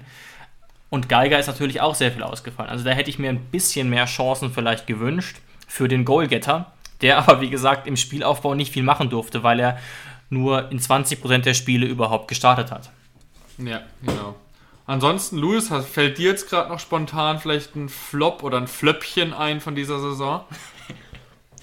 Ich könnte jetzt nochmal eine ganz andere Diskussion aufmachen und ganz äh, provokativ noch Sebastian Hönes nennen, aber ich weiß, dass ich bei dir da nicht auf auf äh, positive Rückmeldungen st stoße und ich glaube, das wird es dann hier auch zu sehr in die Länge führen. Deswegen würde ich jetzt nicht noch irgendwen nennen. Ach, aber grundsätzlich, wir sind hier beim großen Saisonrückblick und Sebastian Hoeneß war halt nun mal eigentlich der Hauptprotagonist dieser Saison. Also wir müssen uns natürlich jetzt schon äh, die Frage gefallen lassen, inwieweit war äh, auch Sebastian Hoeneß dann ein Flop. Und da gibt es natürlich verschiedene Meinungen. Ähm, ja, aber würdest du denn so weit gehen und würdest sagen, Sebastian Hoeneß selbst als Coach war in diesem Jahr ein Flop? Ich finde, er hat ja in vielen Phasen gezeigt, dass er auch ähm, echt erfolgreichen Fußball spielen lassen mhm. kann. Und ich finde, was ihm irgendwann am Ende zum Verhängnis vielleicht wurde, war, dass er in dieser Phase, in der Hoffenheim erfolgreich war, zwar ein funktionierendes System hatte, aber ein System, was recht eindimensional war, was sehr auf Steil-Klatsch-Kombinationen ausgelegt war, mhm. was mhm. sehr viel auf David Raum und äh, Florian Grillitsch gebaut hat, die eben, was eben nie gut ist, wenn so ein System von einzelnen Spielern abhängt und mhm. was halt dann auf lange Sicht vielleicht auch recht einfach dann zu entschlüsseln war für die Gegner. Dazu kam halt, dass er es nicht geschafft hat, die Abwehr zu stabilisieren, aber das würde ich jetzt nicht allein auf ihn schieben. Ich finde auch, dass er da schon recht hat mit den ganzen Ausfällen, wo man jetzt mal echt beleuchten muss, ob da, ich meine, das ist, irgendwann kann es dann auch kein Zufall mehr sein, ob da irgendwas tief, ein tiefergründiges Problem dahinter steht, dass Hoffenheim regelmäßig bei den meisten Ausfällen dabei ist. Ähm, ich finde alles in allem, ähm, ja, war es jetzt keine unterirdische Leistung. Ich weiß, ich meine, Platz 8 wäre so ohne den Verlauf vorher vielleicht so ein okayes Ergebnis gewesen, wenn man es vor der Saison gehört hat. Äh, Platz, Platz 9. 9, ja. Ich verdränge immer, dass man da noch hinter Mainz gerutscht ist. Das ist, tragisch, das ist eine Tordifferenz. ähm, ich meine, die Punkteausbeute, die war in Ordnung so, aber wenn man halt sieht, was davor möglich gewesen wäre, war es am Ende dann eben keine zufriedenstellende Saison und da hat mhm. Sebastian Hoeneß sicherlich seinen Anteil dran. Man kann natürlich unterschiedlicher Meinung sein, ob die Entlassung am Ende richtig war. Ähm, ich bin mir letztlich bin ich dann doch auf der Seite, dass ich sage, ähm, ich, ich sprechen viele Punkte dafür. Ähm, bin jetzt aber auch gespannt, ob es dann unter Breitenreiter weiter besser läuft. Ich bin auch auf, ich habe auch auf jeden Fall gesagt, es hängt auch davon ab, was man für einen Ersatz findet, weil wenn man jetzt, ich meine, wenn man sich den Trainermarkt ansieht, hätten wir jetzt Weinzähler als Ersatz bekommen, hätte ich sofort gesagt, das war ein Riesenfehler. Oder Sandro äh, Schwarz hätte ich jetzt auch nicht so gefeiert, ne? Ja, ich ehrlich gesagt auch nicht. Und ähm, da hätte ich sofort gesagt, es ist ein Riesenfehler, Hönes zu entlassen. So bin ja. ich schon noch auf der Seite, da ich sage, mhm. ich kann es sehr gut nachvollziehen und sehe schon die Gründe. Und so alles in allem muss man halt resümieren. Natürlich hat er immer wieder Widrigkeiten gehabt mit diesen ganzen Ausfällen, vor allem in der ersten Saison, aber ich habe bis zum Schluss jetzt nicht das Gefühl gehabt, dass da jetzt eine, eine eindeutige Handschrift dahinter ist und habe immer noch das Gefühl, dass Hoffenheim weiterhin seit drei Jahren auf so einer Selbstfindungsphase ist. Eigentlich seitdem Nagelsmann weg ist, was natürlich auch so ein bisschen so ein so ein Fluch ist auch, dass man so ein bisschen BVB-mäßig immer dem einen Trainer hinterher trauert. Aber, ja, ja, ja. aber ja. dass man zumindest mal wieder diesen TSG-Style, wie ihn Alex Rosen mal äh, genannt hat, dass man den mal wieder ganz eindeutig auf dem Platz sieht. Und ich finde, das war unter Höhne schon ab und an, äh, äh, über Phasen der Fall, aber wie gesagt, es gab halt immer Phasen. Es gab Phasen, da lief es richtig gut, es gab Phasen, da lief es richtig schlecht und es gab nie eine so eine gewisse Konstanz in den Ergebnissen, in den Leistungen. Und das würde ich nicht nur ihm ankreiden, aber eben auch ihm. Ja, ja das, ich finde das Spannende, also wenn man jetzt wirklich, ich finde die Frage sehr schwierig eigentlich, ob das, ob Sebastian Hoeneß jetzt diese Saison ein Flop war, weil wenn ich das Ganze mal versuchen darf, mit einer Schulmetapher zu beantworten, wenn wir, wenn wir jetzt mal jedes einzelne Spiel von Sebastian oder versuchen würden, jedes einzelne Spiel der Saison zu benoten im Hinblick auf Sebastian Hoeneß, Personalentscheidungen und so weiter, käme man wahrscheinlich in Summe immer noch auf eine Note im guten, ausreichenden oder vielleicht sogar befriedigenden Bereich. Das Problem ist eben, dass es am Ende dann richtig mangelhaft und ungenügend wurde.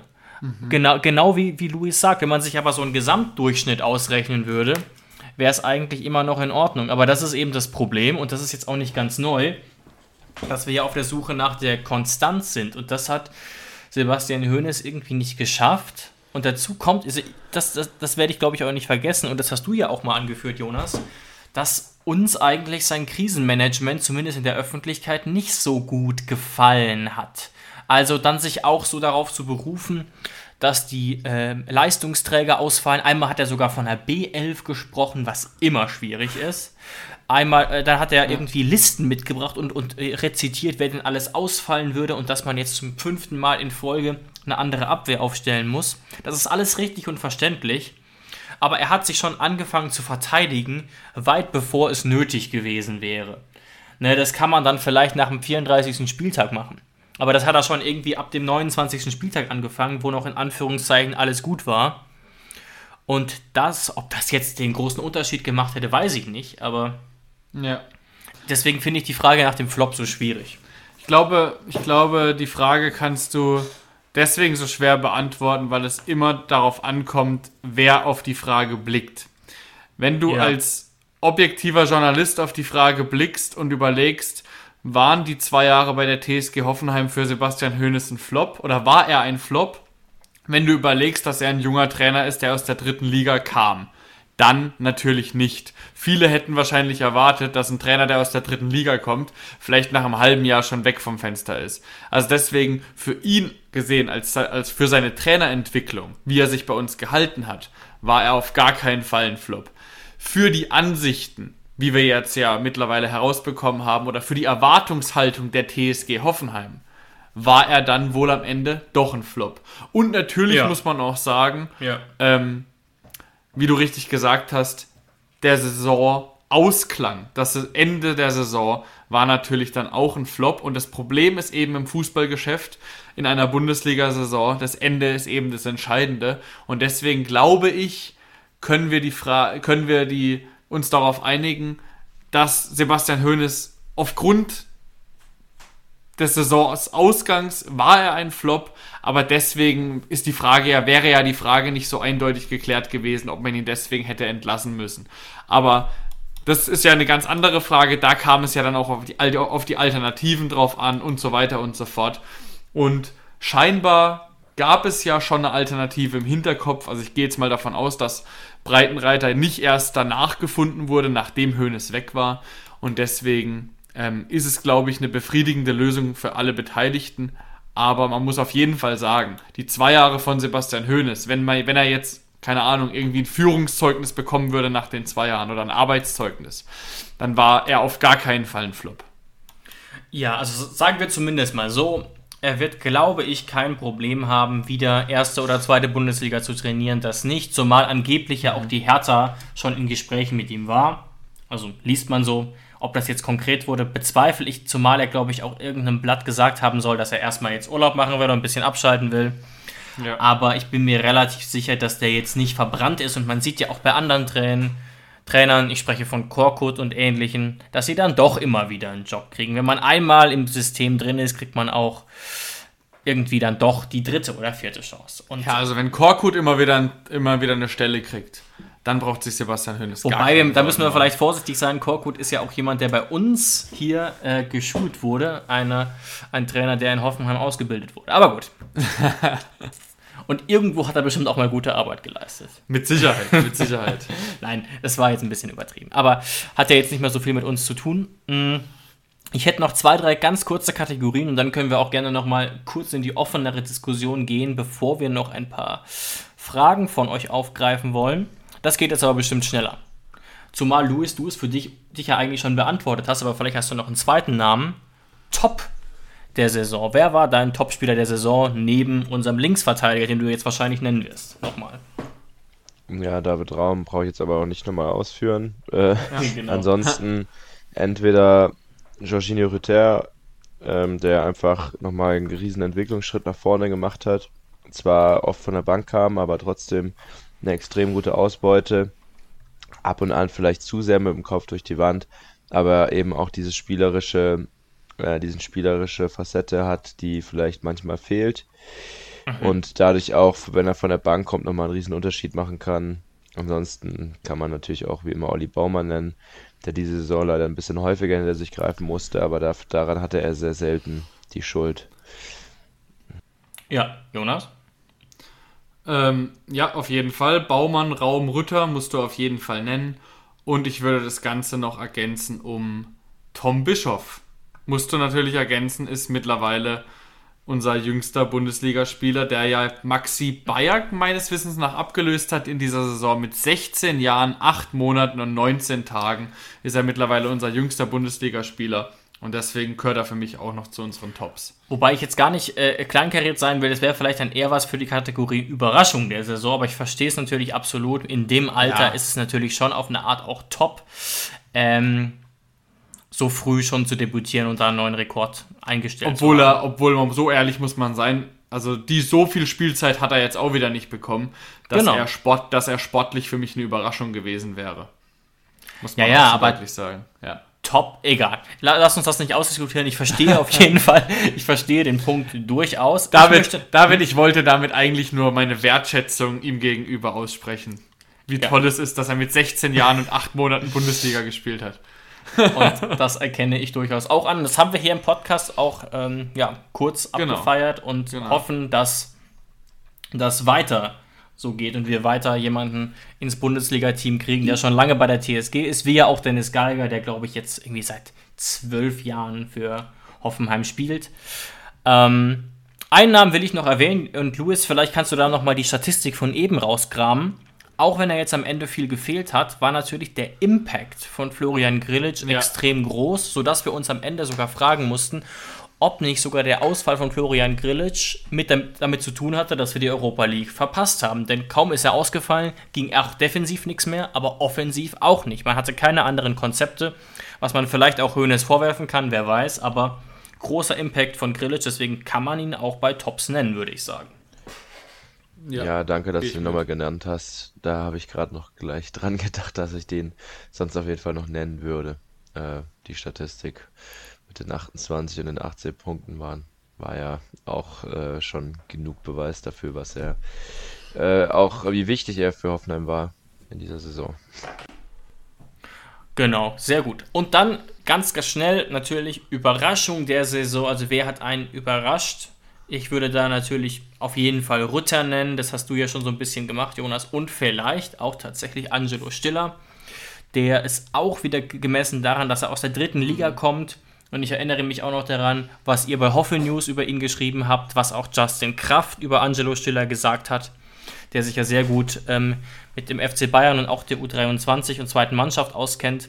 Und das klang jetzt nicht so vielversprechend, muss ich ganz ehrlich sagen, auch rückblickend, auch was so die Laufleistung von Stiller angeht, das Tempo von Stiller angeht. Und der war immer einer der fleißigsten und hat sich doch überraschend gut eingebracht, zumindest für die erste Saison. Deswegen würde ich ihn da nennen. Er hat mehr gezeigt, als ich erwartet habe. Genau. Äh, David Raum ist natürlich auch eine Überraschung, da brauchen wir jetzt Ach aber so, nicht mehr viel zu sagen.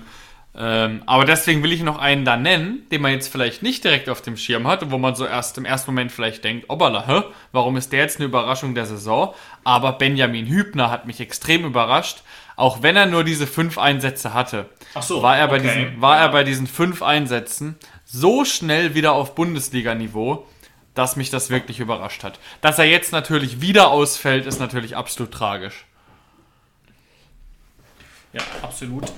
Hast du noch eine Überraschung für uns, Luis? Aber wir haben jetzt vielleicht auch schon alles abgegrast auf die Schnelle.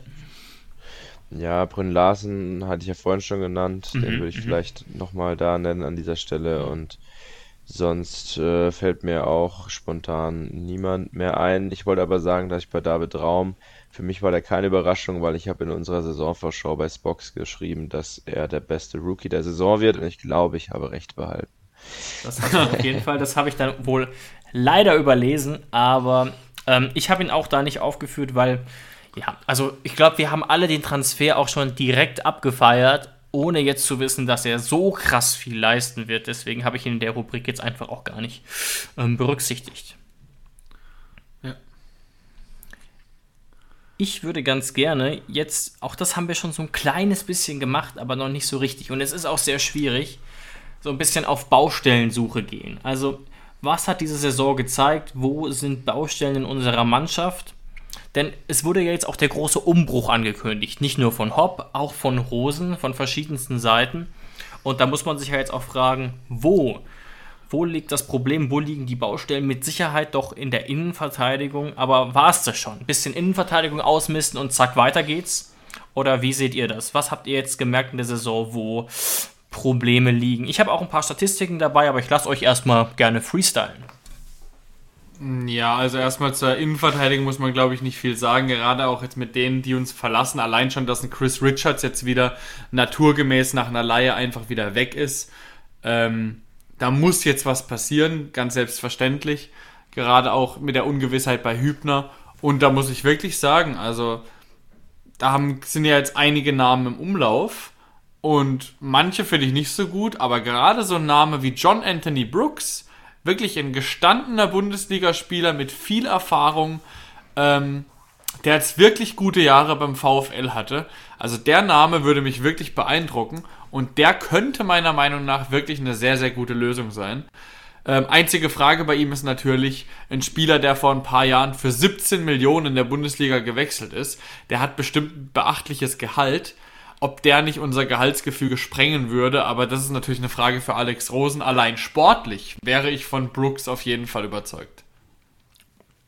Ja, interessant. Es geistert ja auch zum Beispiel der Name Zagadou durch die Gegend. Der da fände ich Brooks, da fände ich Brooks deutlich besser. Natürlich auch unterschiedliche Alter, aber das Problem bei Sagadu ist sicherlich auch bestimmt das Gehalt. Allerdings war der gute Junge auch in den letzten zwei Jahren eigentlich ausschließlich verletzt. Also der war eigentlich zu 50 Prozent der Corona-Zeit mit Reha beschäftigt. Das muss jetzt nicht so bleiben, aber da sollten die Alarmglocken zumindest vorsichtig klingeln.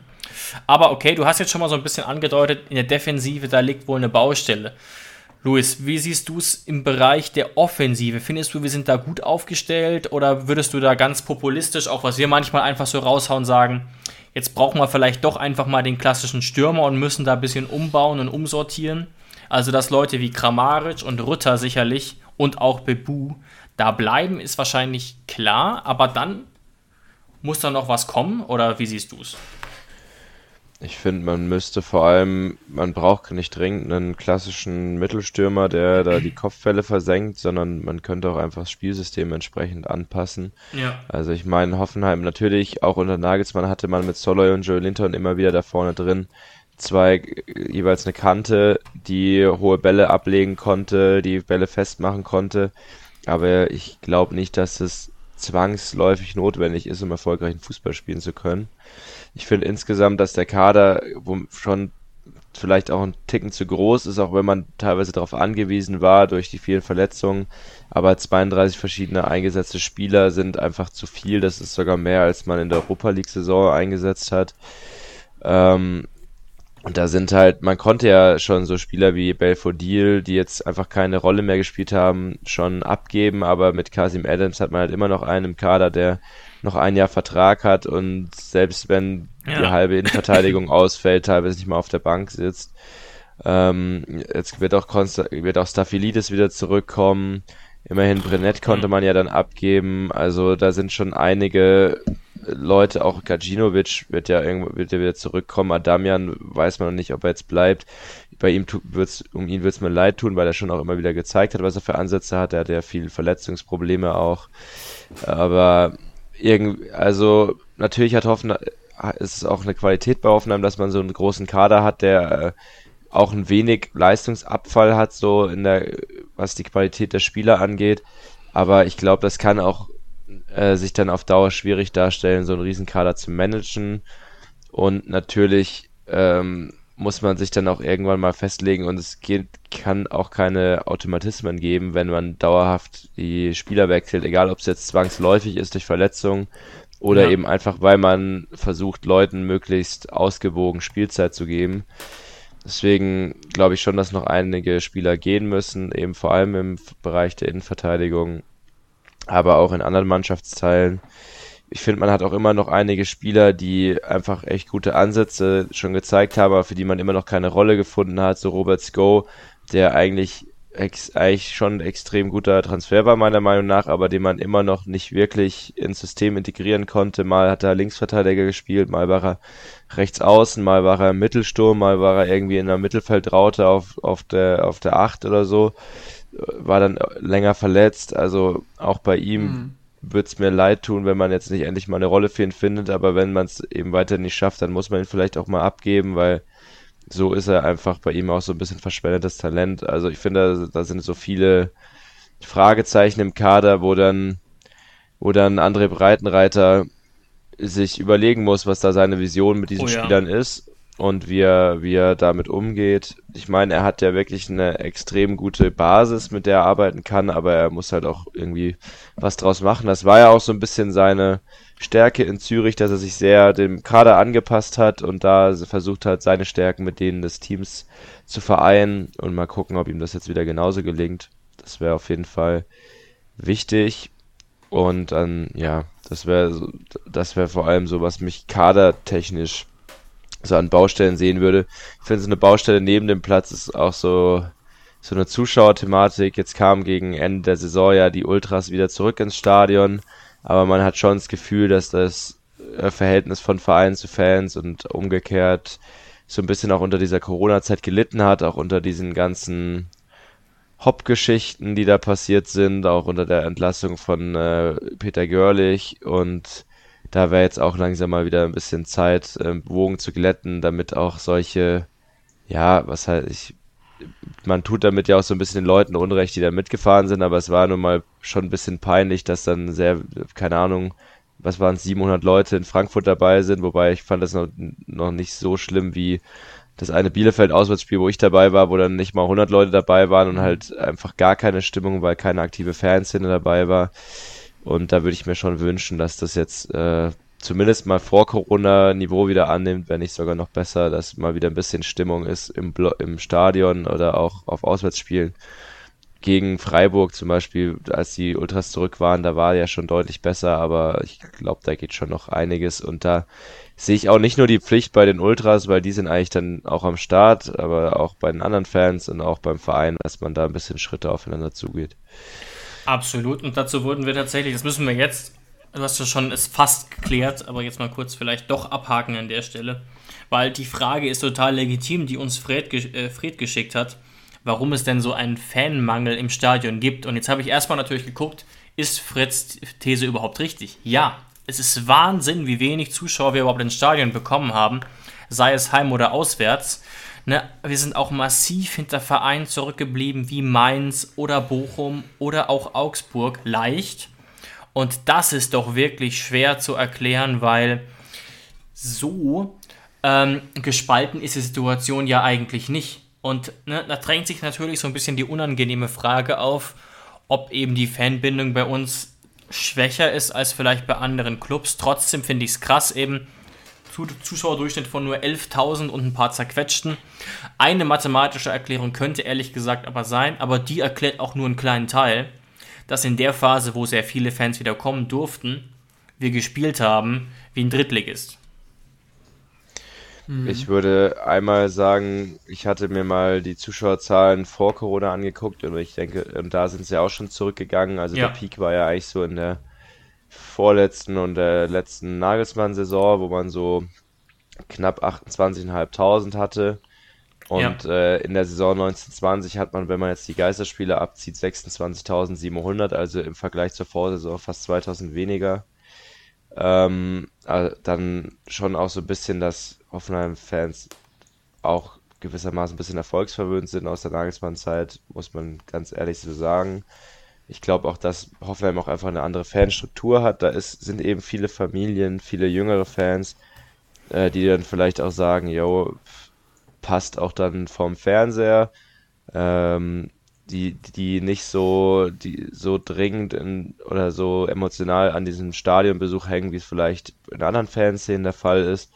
Und es gab auch Fan in der aktiven Fanszene intern so ein bisschen Streitereien, die jetzt ja, guter Punkt. auch ja auch nichts dringend mit dem Tagesgeschäft zu tun haben, die so ein bisschen auch einfach so, ja, da intern Probleme waren, wo dann die eine Fanszene, äh, die, die eine Fangruppierung in der Südkurve weiter nach unten gewandert ist, die andere weiter nach oben und die haben ja auch echt ein bisschen gebraucht, bis sie dann wieder zurück waren offiziell. Also ich, es gab ja auch nie so eine richtig offizielle Begründung. Es gab irgendwann mal, ich glaube vor vor der ersten, äh, ich glaube vor der Saison 2021 gab es mal ein Statement, dass man jetzt erstmal nicht mehr kommen will aufgrund der Auflagen.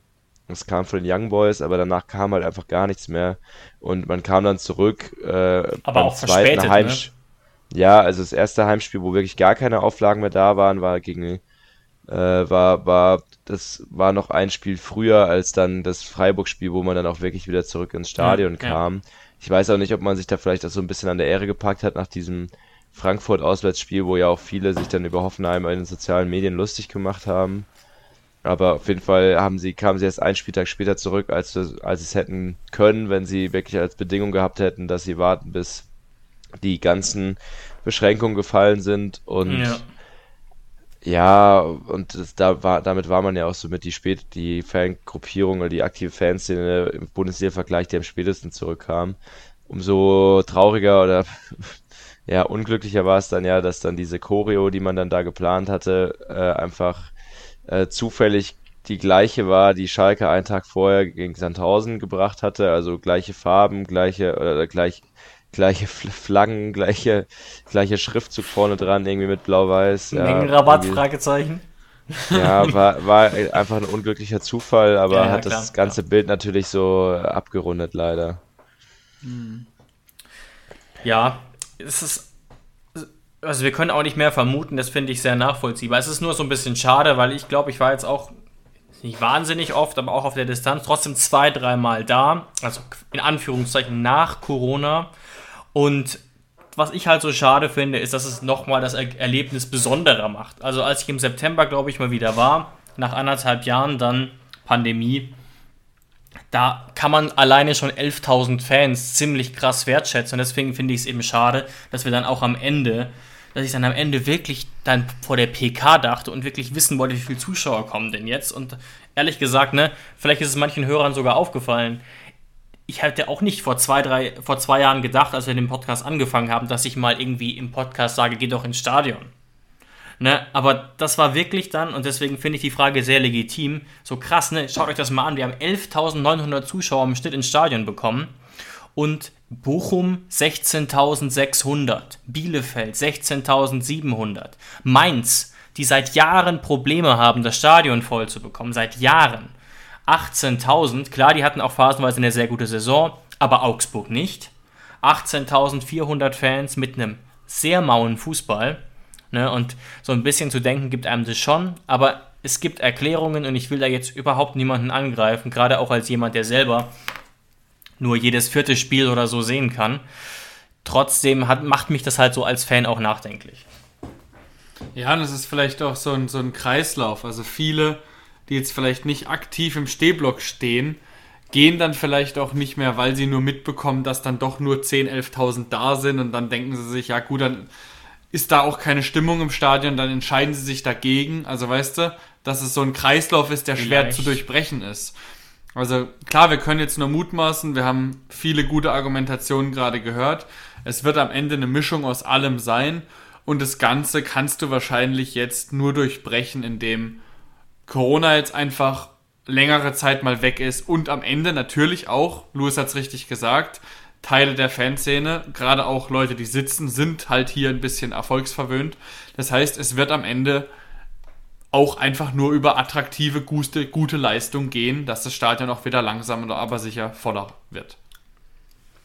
Ja, und das gehört, wie gesagt, auch noch ein bisschen zur Wahrheit dazu, dass wir eben wirklich auch eine sehr gute Phase hatten, zu einem unglücklichen Zeitpunkt. Ich gucke gerade ja. nochmal parallel nach, dass ich jetzt hier keinen Quatsch erzähle. Aber doch, bevor der große Einbruch kam, eben mit der Niederlage gegen Hertha und so weiter, da war es zumindest so, dass, glaube ich, das Stadion nur halb voll überhaupt sein durfte. Und danach ging es dann nach und nach wieder auf. Und was passiert? Wir verlieren gegen Hertha, wir verlieren gegen Bochum, wir verlieren gegen Leipzig, wir spielen unentschieden gegen Fürth. Ne, und dann kann ich natürlich auch ein bisschen die Reaktion verstehen, dass dann einige vielleicht doch nicht kommen. Trotzdem fand ich es so schade, gerade auch nach zwei mhm. Jahren Pandemie und auch nach dem, was jetzt alles wieder möglich ist. Ich habe heute Morgen ähm, Videos von Rock am Ring gesehen. Ist einfach Wahnsinn, auch stimmungstechnisch und so ein bisschen schade, dass das in dieser Saison so ein bisschen dann gefehlt hat. Auch am Ende zum Beispiel gegen Leverkusen oder Freiburg, wo es möglich gewesen wäre, wo dann auch ein paar ja. tausend einfach, ja, Plätze sehr nackt geblieben sind. Ja, genau, aber gerade so, weißt du, wir hatten zwei wichtige Heimspiele, nicht wichtig, aber zwei Heimspiele am Ende der Saison noch gegen gute, namhafte Gegner, Freiburg und Leverkusen. Aber Freiburg war dann das siebte Spiel und Leverkusen war das achte Spiel, was wir in Folge nicht gewonnen haben. Ja, das gehört zur Wahrheit und total dazu, klar. Da überlegt sich der Fan, der vielleicht nur alle zwei Monate mal ins Stadion geht, überlegt sich natürlich schon, ob er hingeht, wenn die Mannschaft davor sechs Spiele nicht gewonnen hat. Ja, also völlig verständlich. Trotzdem macht es einen natürlich so ein bisschen nachdenklich, dass bei so einem wichtigen Spiel, jetzt gerade zum Beispiel das Leverkusen-Spiel, dann 21.000 ja. Plätze fast, nee, 20, 10, äh, Quatsch, 10.000 Plätze frei geblieben sind. Ja. Ähm, aber wie gesagt, über, wir wollen hier überhaupt keinen verurteilen. Das ist einfach nur was, worüber ja auch vielleicht jeder für sich selber nachdenken kann. Und wenn jemand sagt, ich bin Hoffenheim-Fan und gehe nicht ins Stadion, ist das ja grundsätzlich auch legitim. Ne? Trotzdem müssen ja die Fans irgendwo hin sein, die vor der Pandemie alle da waren. Mhm. Ähm, und auch da natürlich nochmal vielleicht ein Satz dazu. Ich kann auch, ich akzeptiere auch total die, die Position, dass man sagt, das ist mir jetzt aktuell noch zu riskant. Ne? Oder vielleicht auch Menschen, die gesundheitliche äh, Einschränkungen haben. Alles total verständlich, trotzdem schade, weil ich ja auch mitkriege in meiner Schule, in der Gesellschaft generell, dass das natürlich jetzt nicht die meisten sind, die sagen, okay, ich trage überall Maske, ich bin sehr vorsichtig, deswegen hat es wahrscheinlich auch was damit zu tun, ja, was wir gerade äh, argumentiert haben und was vor allem Louis ausgeführt hat. Ja, alles kleine Gründe, aber das Ergebnis ist dann eben so, wie wir gerade beschrieben haben. Aber es bleibt abzuwarten. Aber mal wichtig, dass wir darüber geredet haben. Zwei Thesen hätte ich noch. Wir waren ja bei der Baustellensuche und ich hätte nur noch zwei Thesen. Und wenn ihr noch mhm. welche habt, dann warte ich drauf. Aber ich bin ja auch so ein bisschen der Statistikonkel und habe mich da noch so ein bisschen reingefuchst. Und das eine oder andere hat mich ja doch erschrocken oder zumindest nachdenklich gemacht. Ein Punkt generell, über den man nachdenken sollte, auch was den Kader betrifft, ist, dass wir nicht nur gefühlt, sondern auch wirklich sehr schwach in der Luft sind. Und zwar offensiv wie defensiv. Wir gewinnen sehr wenig Zweikämpfe in der Luft, sind dann nur auf Platz 13 der gesamten Liga. Und besonders offensiv ist es natürlich auffällig, weil ein Kramaric oder ein Bebu natürlich nicht die Spielertypen dafür sind. Auch ein Dabu und ein Rutter eigentlich eher nicht. Und ähm, das hat sich auch defensiv ja negativ gezeigt. Ähm, und ein Punkt, den du ja auch gerne erwähnst, Jonas, ist ja, dass dann zum Beispiel Spieler gefehlt haben wie Hübner oder Biko, die das ja auch kompensieren konnten. Und zwar sowohl mhm. offensiv, bei Ecken zum Beispiel, als auch defensiv. Das sollte man auf jeden Fall auf dem Schirm haben. Und Achtung, das ist auch nicht komplett neu, aber jetzt nochmal verstärkt worden und sie haben katastrophale Zweikampfwerte. Es ist die absolute Hölle. Platz 17, wobei da auch zur Wahrheit dazugehört, kurze Einschränkung, dass man natürlich unterscheiden müsste zwischen wichtigen und unwichtigen Zweikämpfen. Denn ihr werdet nie erraten, wer 18. ist. Wolltet ihr mal raten? Herr Bayern. Louis, hast du eine Idee? Ich wollte gerade auch Bayern sagen. Ja, das, das, Bayern ist tatsächlich erstaunlich schlecht bei sowas. Ich habe es jetzt nicht auf dem Schirm. Freiburg. Leipzig. Freiburg. Ah, Freiburg. Ja, das denkt also, man natürlich gar nicht. Aber in Summe, ist, in Summe gibt es natürlich eine Korrelation zwischen den Zweikampfwerten und mhm. oder den gewonnenen Zweikämpfen und der, dem Ergebnis. Und das kann natürlich keinen Trainer freuen. Ich erinnere mich sogar noch an Sebastian Hönes Aussage, die müsste gewesen sein aus dem Sommer 2021, wo er ähm, das auch mit Verletzungen argumentiert hat und mit, mit Verletzten, zum Beispiel Samaseku und Geiger, die da viel gefehlt hätten. Aber offenbar sind wir in den Zweikämpfen ähm, zu schwach. Ne? Ja. Und da muss man äh, sicherlich was gegen tun. Und natürlich kann man da die Mentalitätsfrage stellen, aber da es die zweite Saison in Folge ist, sicherlich auch die Personalfrage. Ja, aber ein sehr wichtiger Punkt, den du angesprochen hast, ist auf jeden Fall die Kopfballstärke, gerade defensiv, weil defensiv kannst du halt eben Gegentore kriegen, wenn du keine kopfballstarken Spieler hast, was wir auch nach Ecken oft genug bekommen haben. Und yes. da nur ein kleiner Teaser, da werden wir, David, auf jeden Fall noch die nächsten Wochen mehrfach darüber reden.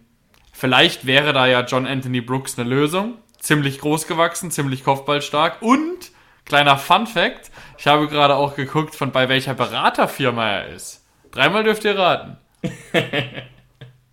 Richtig, Rogon. Ja. Naja, wir werden abwarten.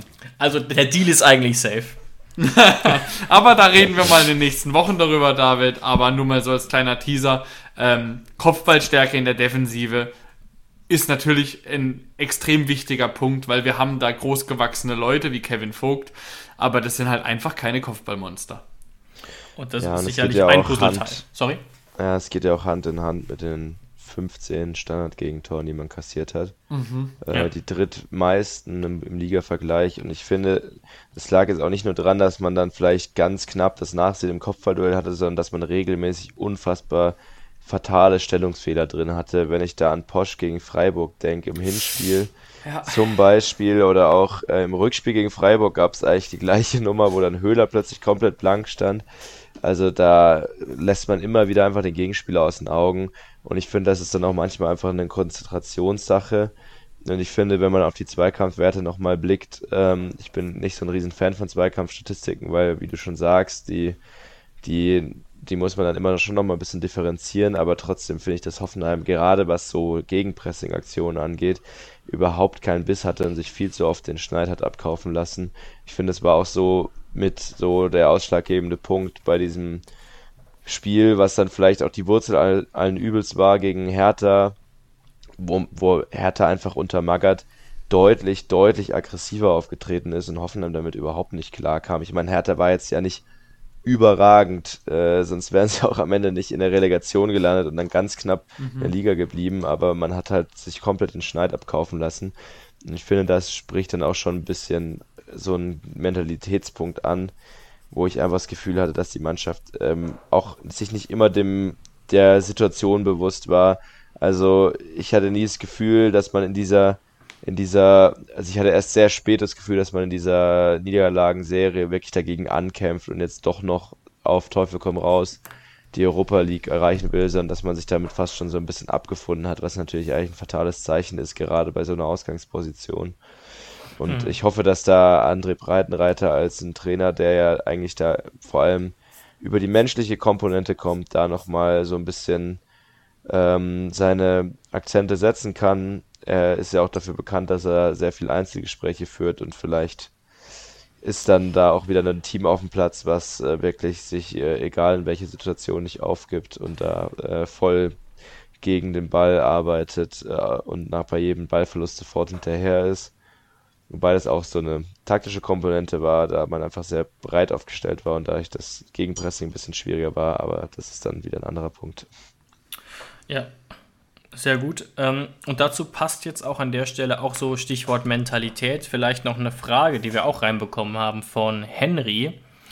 Denn er hat völlig zu Recht beobachtet, dass wir sehr, sehr viele gelbe Karten gesammelt haben. Insgesamt die meisten Karten aller 18 Teams. Und da fragt man sich natürlich, woran hat es hier liegen? Also hat das was mit Mentalität zu tun? Ne? Du hast eben die Situation mit Vogt angesprochen, das ist natürlich auch ein Teil Dummheit, aber so lassen sich natürlich nicht 75 gelbe Karten erklären. Wie kann das denn sein? Zumal uns das in den letzten Jahren nicht aufgefallen wäre, dass wir hier die Kartensünder der Liga wären. Ja, ich, ja, also ich habe ehrlich gesagt keine richtige Erklärung dafür. Ähm, weil ich habe die Statistik auch gelesen und vor Augen, klar. Aber wenn ich mir jetzt so den Spielverlauf von unserer TSG immer wieder vor Augen führe, habe ich jetzt auch nie das Gefühl gehabt, dass wir enorm aggressiv wären. Das heißt also, ich habe eher das Gefühl, dass ein maßgeblicher Teil der 75 gelben Karten auch eher Dummheit war. Oder irgendwie Motzen oder irgendwie ein Rumgeschubser oder so. Ich habe nicht das Gefühl, es gibt ja clevere gelbe Karten und dumme gelbe Karten. Und ich habe das Gefühl, dass viele davon eher dumm waren. Luis, du hast, wurdest gerade abgewürgt, glaube ich. Ja, ich, aber Jonas hat es perfekt äh, ausgedrückt. Genauso hätte ich es eigentlich auch äh, analysiert, in Anführungszeichen, weil ich finde, da war ein riesengroßer Teil wirklich an saudummen gelben Karten, wo man für mhm. Motzen gelb kriegt, für Ball wegschlagen, für unnötig Spieler wegschubsen, wo man eigentlich selbst einen Freistoß hat. Äh, oder auch der Elfmeter gegen Bruchrum, im oh Hinspiel, oh wo Grilic im eigenen 16er einen Gegenspieler umschubst und dafür dann einen Elfmeter gegen sich kriegt. Also das sind so ganz viele einfach saudumme Aktionen, die nie im Leben notwendig gewesen wären, mhm. wo man sich einfach unnötig selbst in Bedrängnis bringt. Und ich finde, es ist auch so ein Punkt einfach, was auch so ein bisschen für den Charakter der Mannschaft spricht, in Anführungszeichen, wie man, weil sowas so, sich hinreißen zu lassen, spricht ja schon Bände eigentlich.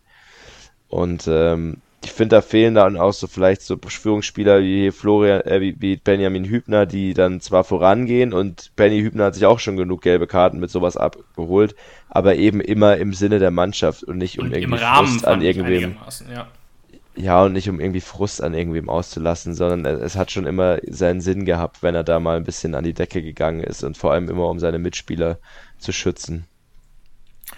Ja, ja, und das ist natürlich so ein Punkt. Die zwei Aspekte lassen einem so ein bisschen über den Charakter und die Mentalität nachdenken und zweifeln. Aber ein Punkt zum Abschluss vielleicht, der zeigt, dass es eben leider doch sehr schwierig ist, die Saison zu analysieren.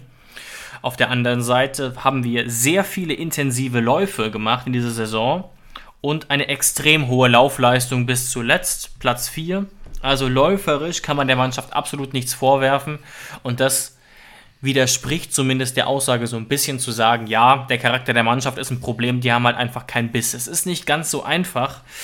Trotzdem ne, stimme ich im Wesentlichen dem zu, was ihr eben gesagt habt, zumal ja auch Spieler wie, glaube ich, Kramaric oder Baumann eben so ein bisschen an den Charakter der Mannschaft appelliert haben, sogar mhm. öffentlich. Und das spricht natürlich auch so ein bisschen Bände. Ja, aber die Mannschaft war fit, das haben wir ja immer über die Saison immer gesagt. Ähm, ich glaube, wir haben jetzt im Schnitt 118 Kilometer abgespult. Der Bundesliga-Schnitt ist irgendwo bei 115. Es gibt natürlich auch Mannschaften, die deutlich tiefer sind. Ähm, also an der Laufleistung ja. liegt es nicht. Und viele Trainer sagen ja auch immer, bei der, gerade was weiß ich, so ein Trainer wie Felix Magath, über die Laufleistung siehst du auch den Wille der Mannschaft. Aber ich glaube, das ist bei uns einfach ähm, auf gewisse Spielertypen zurückzuführen, dass wir so eine gute Laufleistung hatten. Also wir haben einfach gewisse Spieler wie David Raum, wie Stiller, der einfach sehr viel läuft, wie ein Dennis Geiger, wenn er gespielt hat, ein Samaseku. Wir haben einfach sehr, sehr viele Dauerläufer im Team. Ähm, und deswegen ist es vielleicht, vielleicht auch eine Statistik, die bei uns vielleicht eher zu vernachlässigen ist.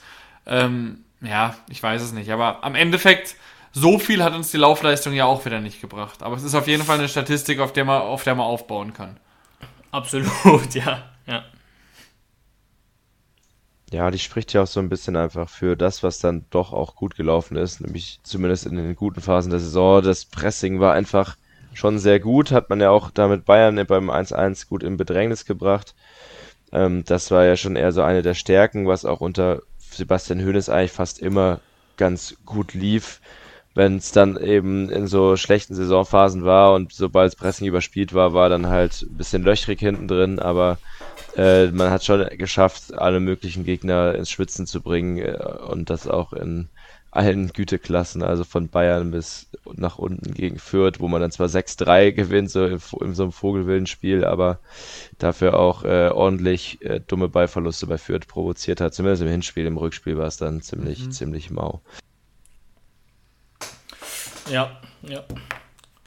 Absolut ähm, richtig. Ansonsten, ich wäre tatsächlich an der Stelle mit meinen Thesen durch. Ich möchte euch jetzt aber noch die Möglichkeit geben, noch was loszuwerden zu der Saison. Wenn ihr noch ein Abschlussstatement habt oder generell noch eine These, woran es gelegen hat, was Probleme waren, ohne jetzt schon vielleicht zu sehr in die Zukunft zu schauen. Aber aus meiner Sicht. Ja. Ich sehe jetzt auch gerade eigentlich, dass wir die meisten Fragen oder eigentlich alle Fragen ähm, irgendwo gerade in, diesen, in den letzten 90 Minuten abgehandelt haben. Das heißt, damit sind wir auch durch. Da sehe ich jetzt auch keine mehr. Ähm, ja, höchstens ja, ein also oder zwei, aber ne, nur, dass ihr das vielleicht auch wisst. Wir haben die Fragen, ich habe die hier die ganze Zeit auf dem Schirm und gucke, dass wir die mhm. alle so ein bisschen auch ähm, beantworten. Außer natürlich die, die zu stark in die Zukunft gehen, weil wir ja noch eine Transferkarussell-Folge äh, produzieren werden, wo es dann um die Zukunft geht, um die neue Saison. Also wir werden jetzt noch nicht sagen, sollte der und der verkauft werden, sollen wir den und den kaufen, das kommt noch. Genau.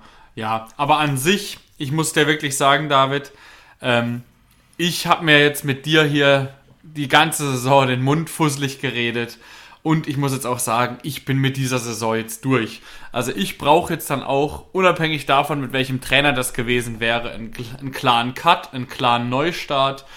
Ähm, und habe jetzt für diese Saison nichts mehr zu sagen. Und ich freue mich einfach auf die gemeinsame Zeit mit dir dann, David, mit André Breitenreiter zusammen, dann die neue Saison wieder zu begleiten aber bin jetzt für diesen Punkt nach diesen 90 Minuten jetzt erstmal durch und würde vielleicht noch unserem Gast ähm, das letzte Wort überlassen. Ja, dann kann ich mich nur nochmal für die Einladung bedanken und hoffe, dass nach den vielen auch negativen Sachen, die wir jetzt ansprechen mussten, leider, es dann äh, in Zukunft wieder mehr positive Dinge zu sagen gibt. Eine zusätzliche These habe ich dann aber auch nicht mehr. Ich glaube, wir haben doch schon die Saison sehr, grund, sehr gründlich abgehandelt. Und äh, dann freue ich mich und bin gespannt auf die Sommerpause.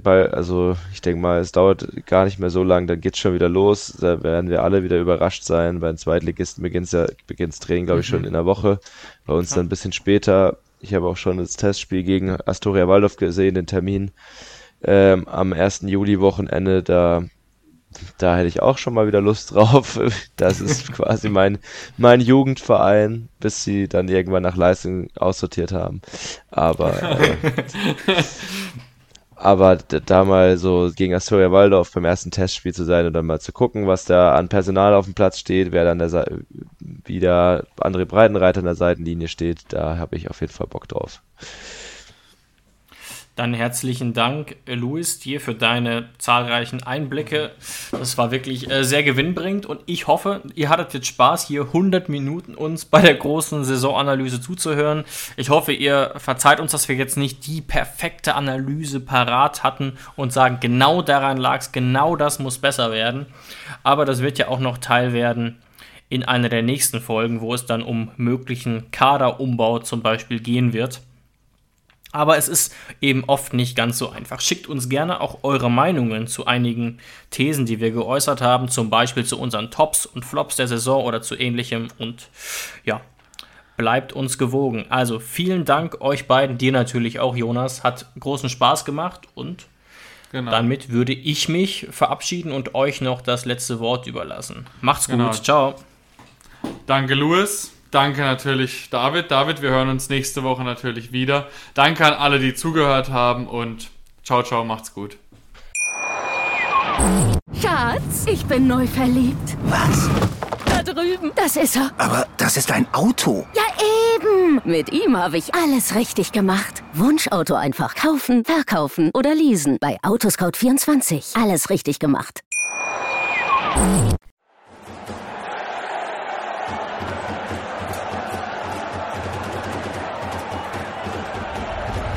Hoffefunk, der Fußballpodcast zur TSG 1899 Hoffenheim auf meinsportpodcast.de. Schatz, ich bin neu verliebt. Was? Da drüben. Das ist er. Aber das ist ein Auto. Ja, eben. Mit ihm habe ich alles richtig gemacht. Wunschauto einfach kaufen, verkaufen oder leasen. Bei Autoscout24. Alles richtig gemacht.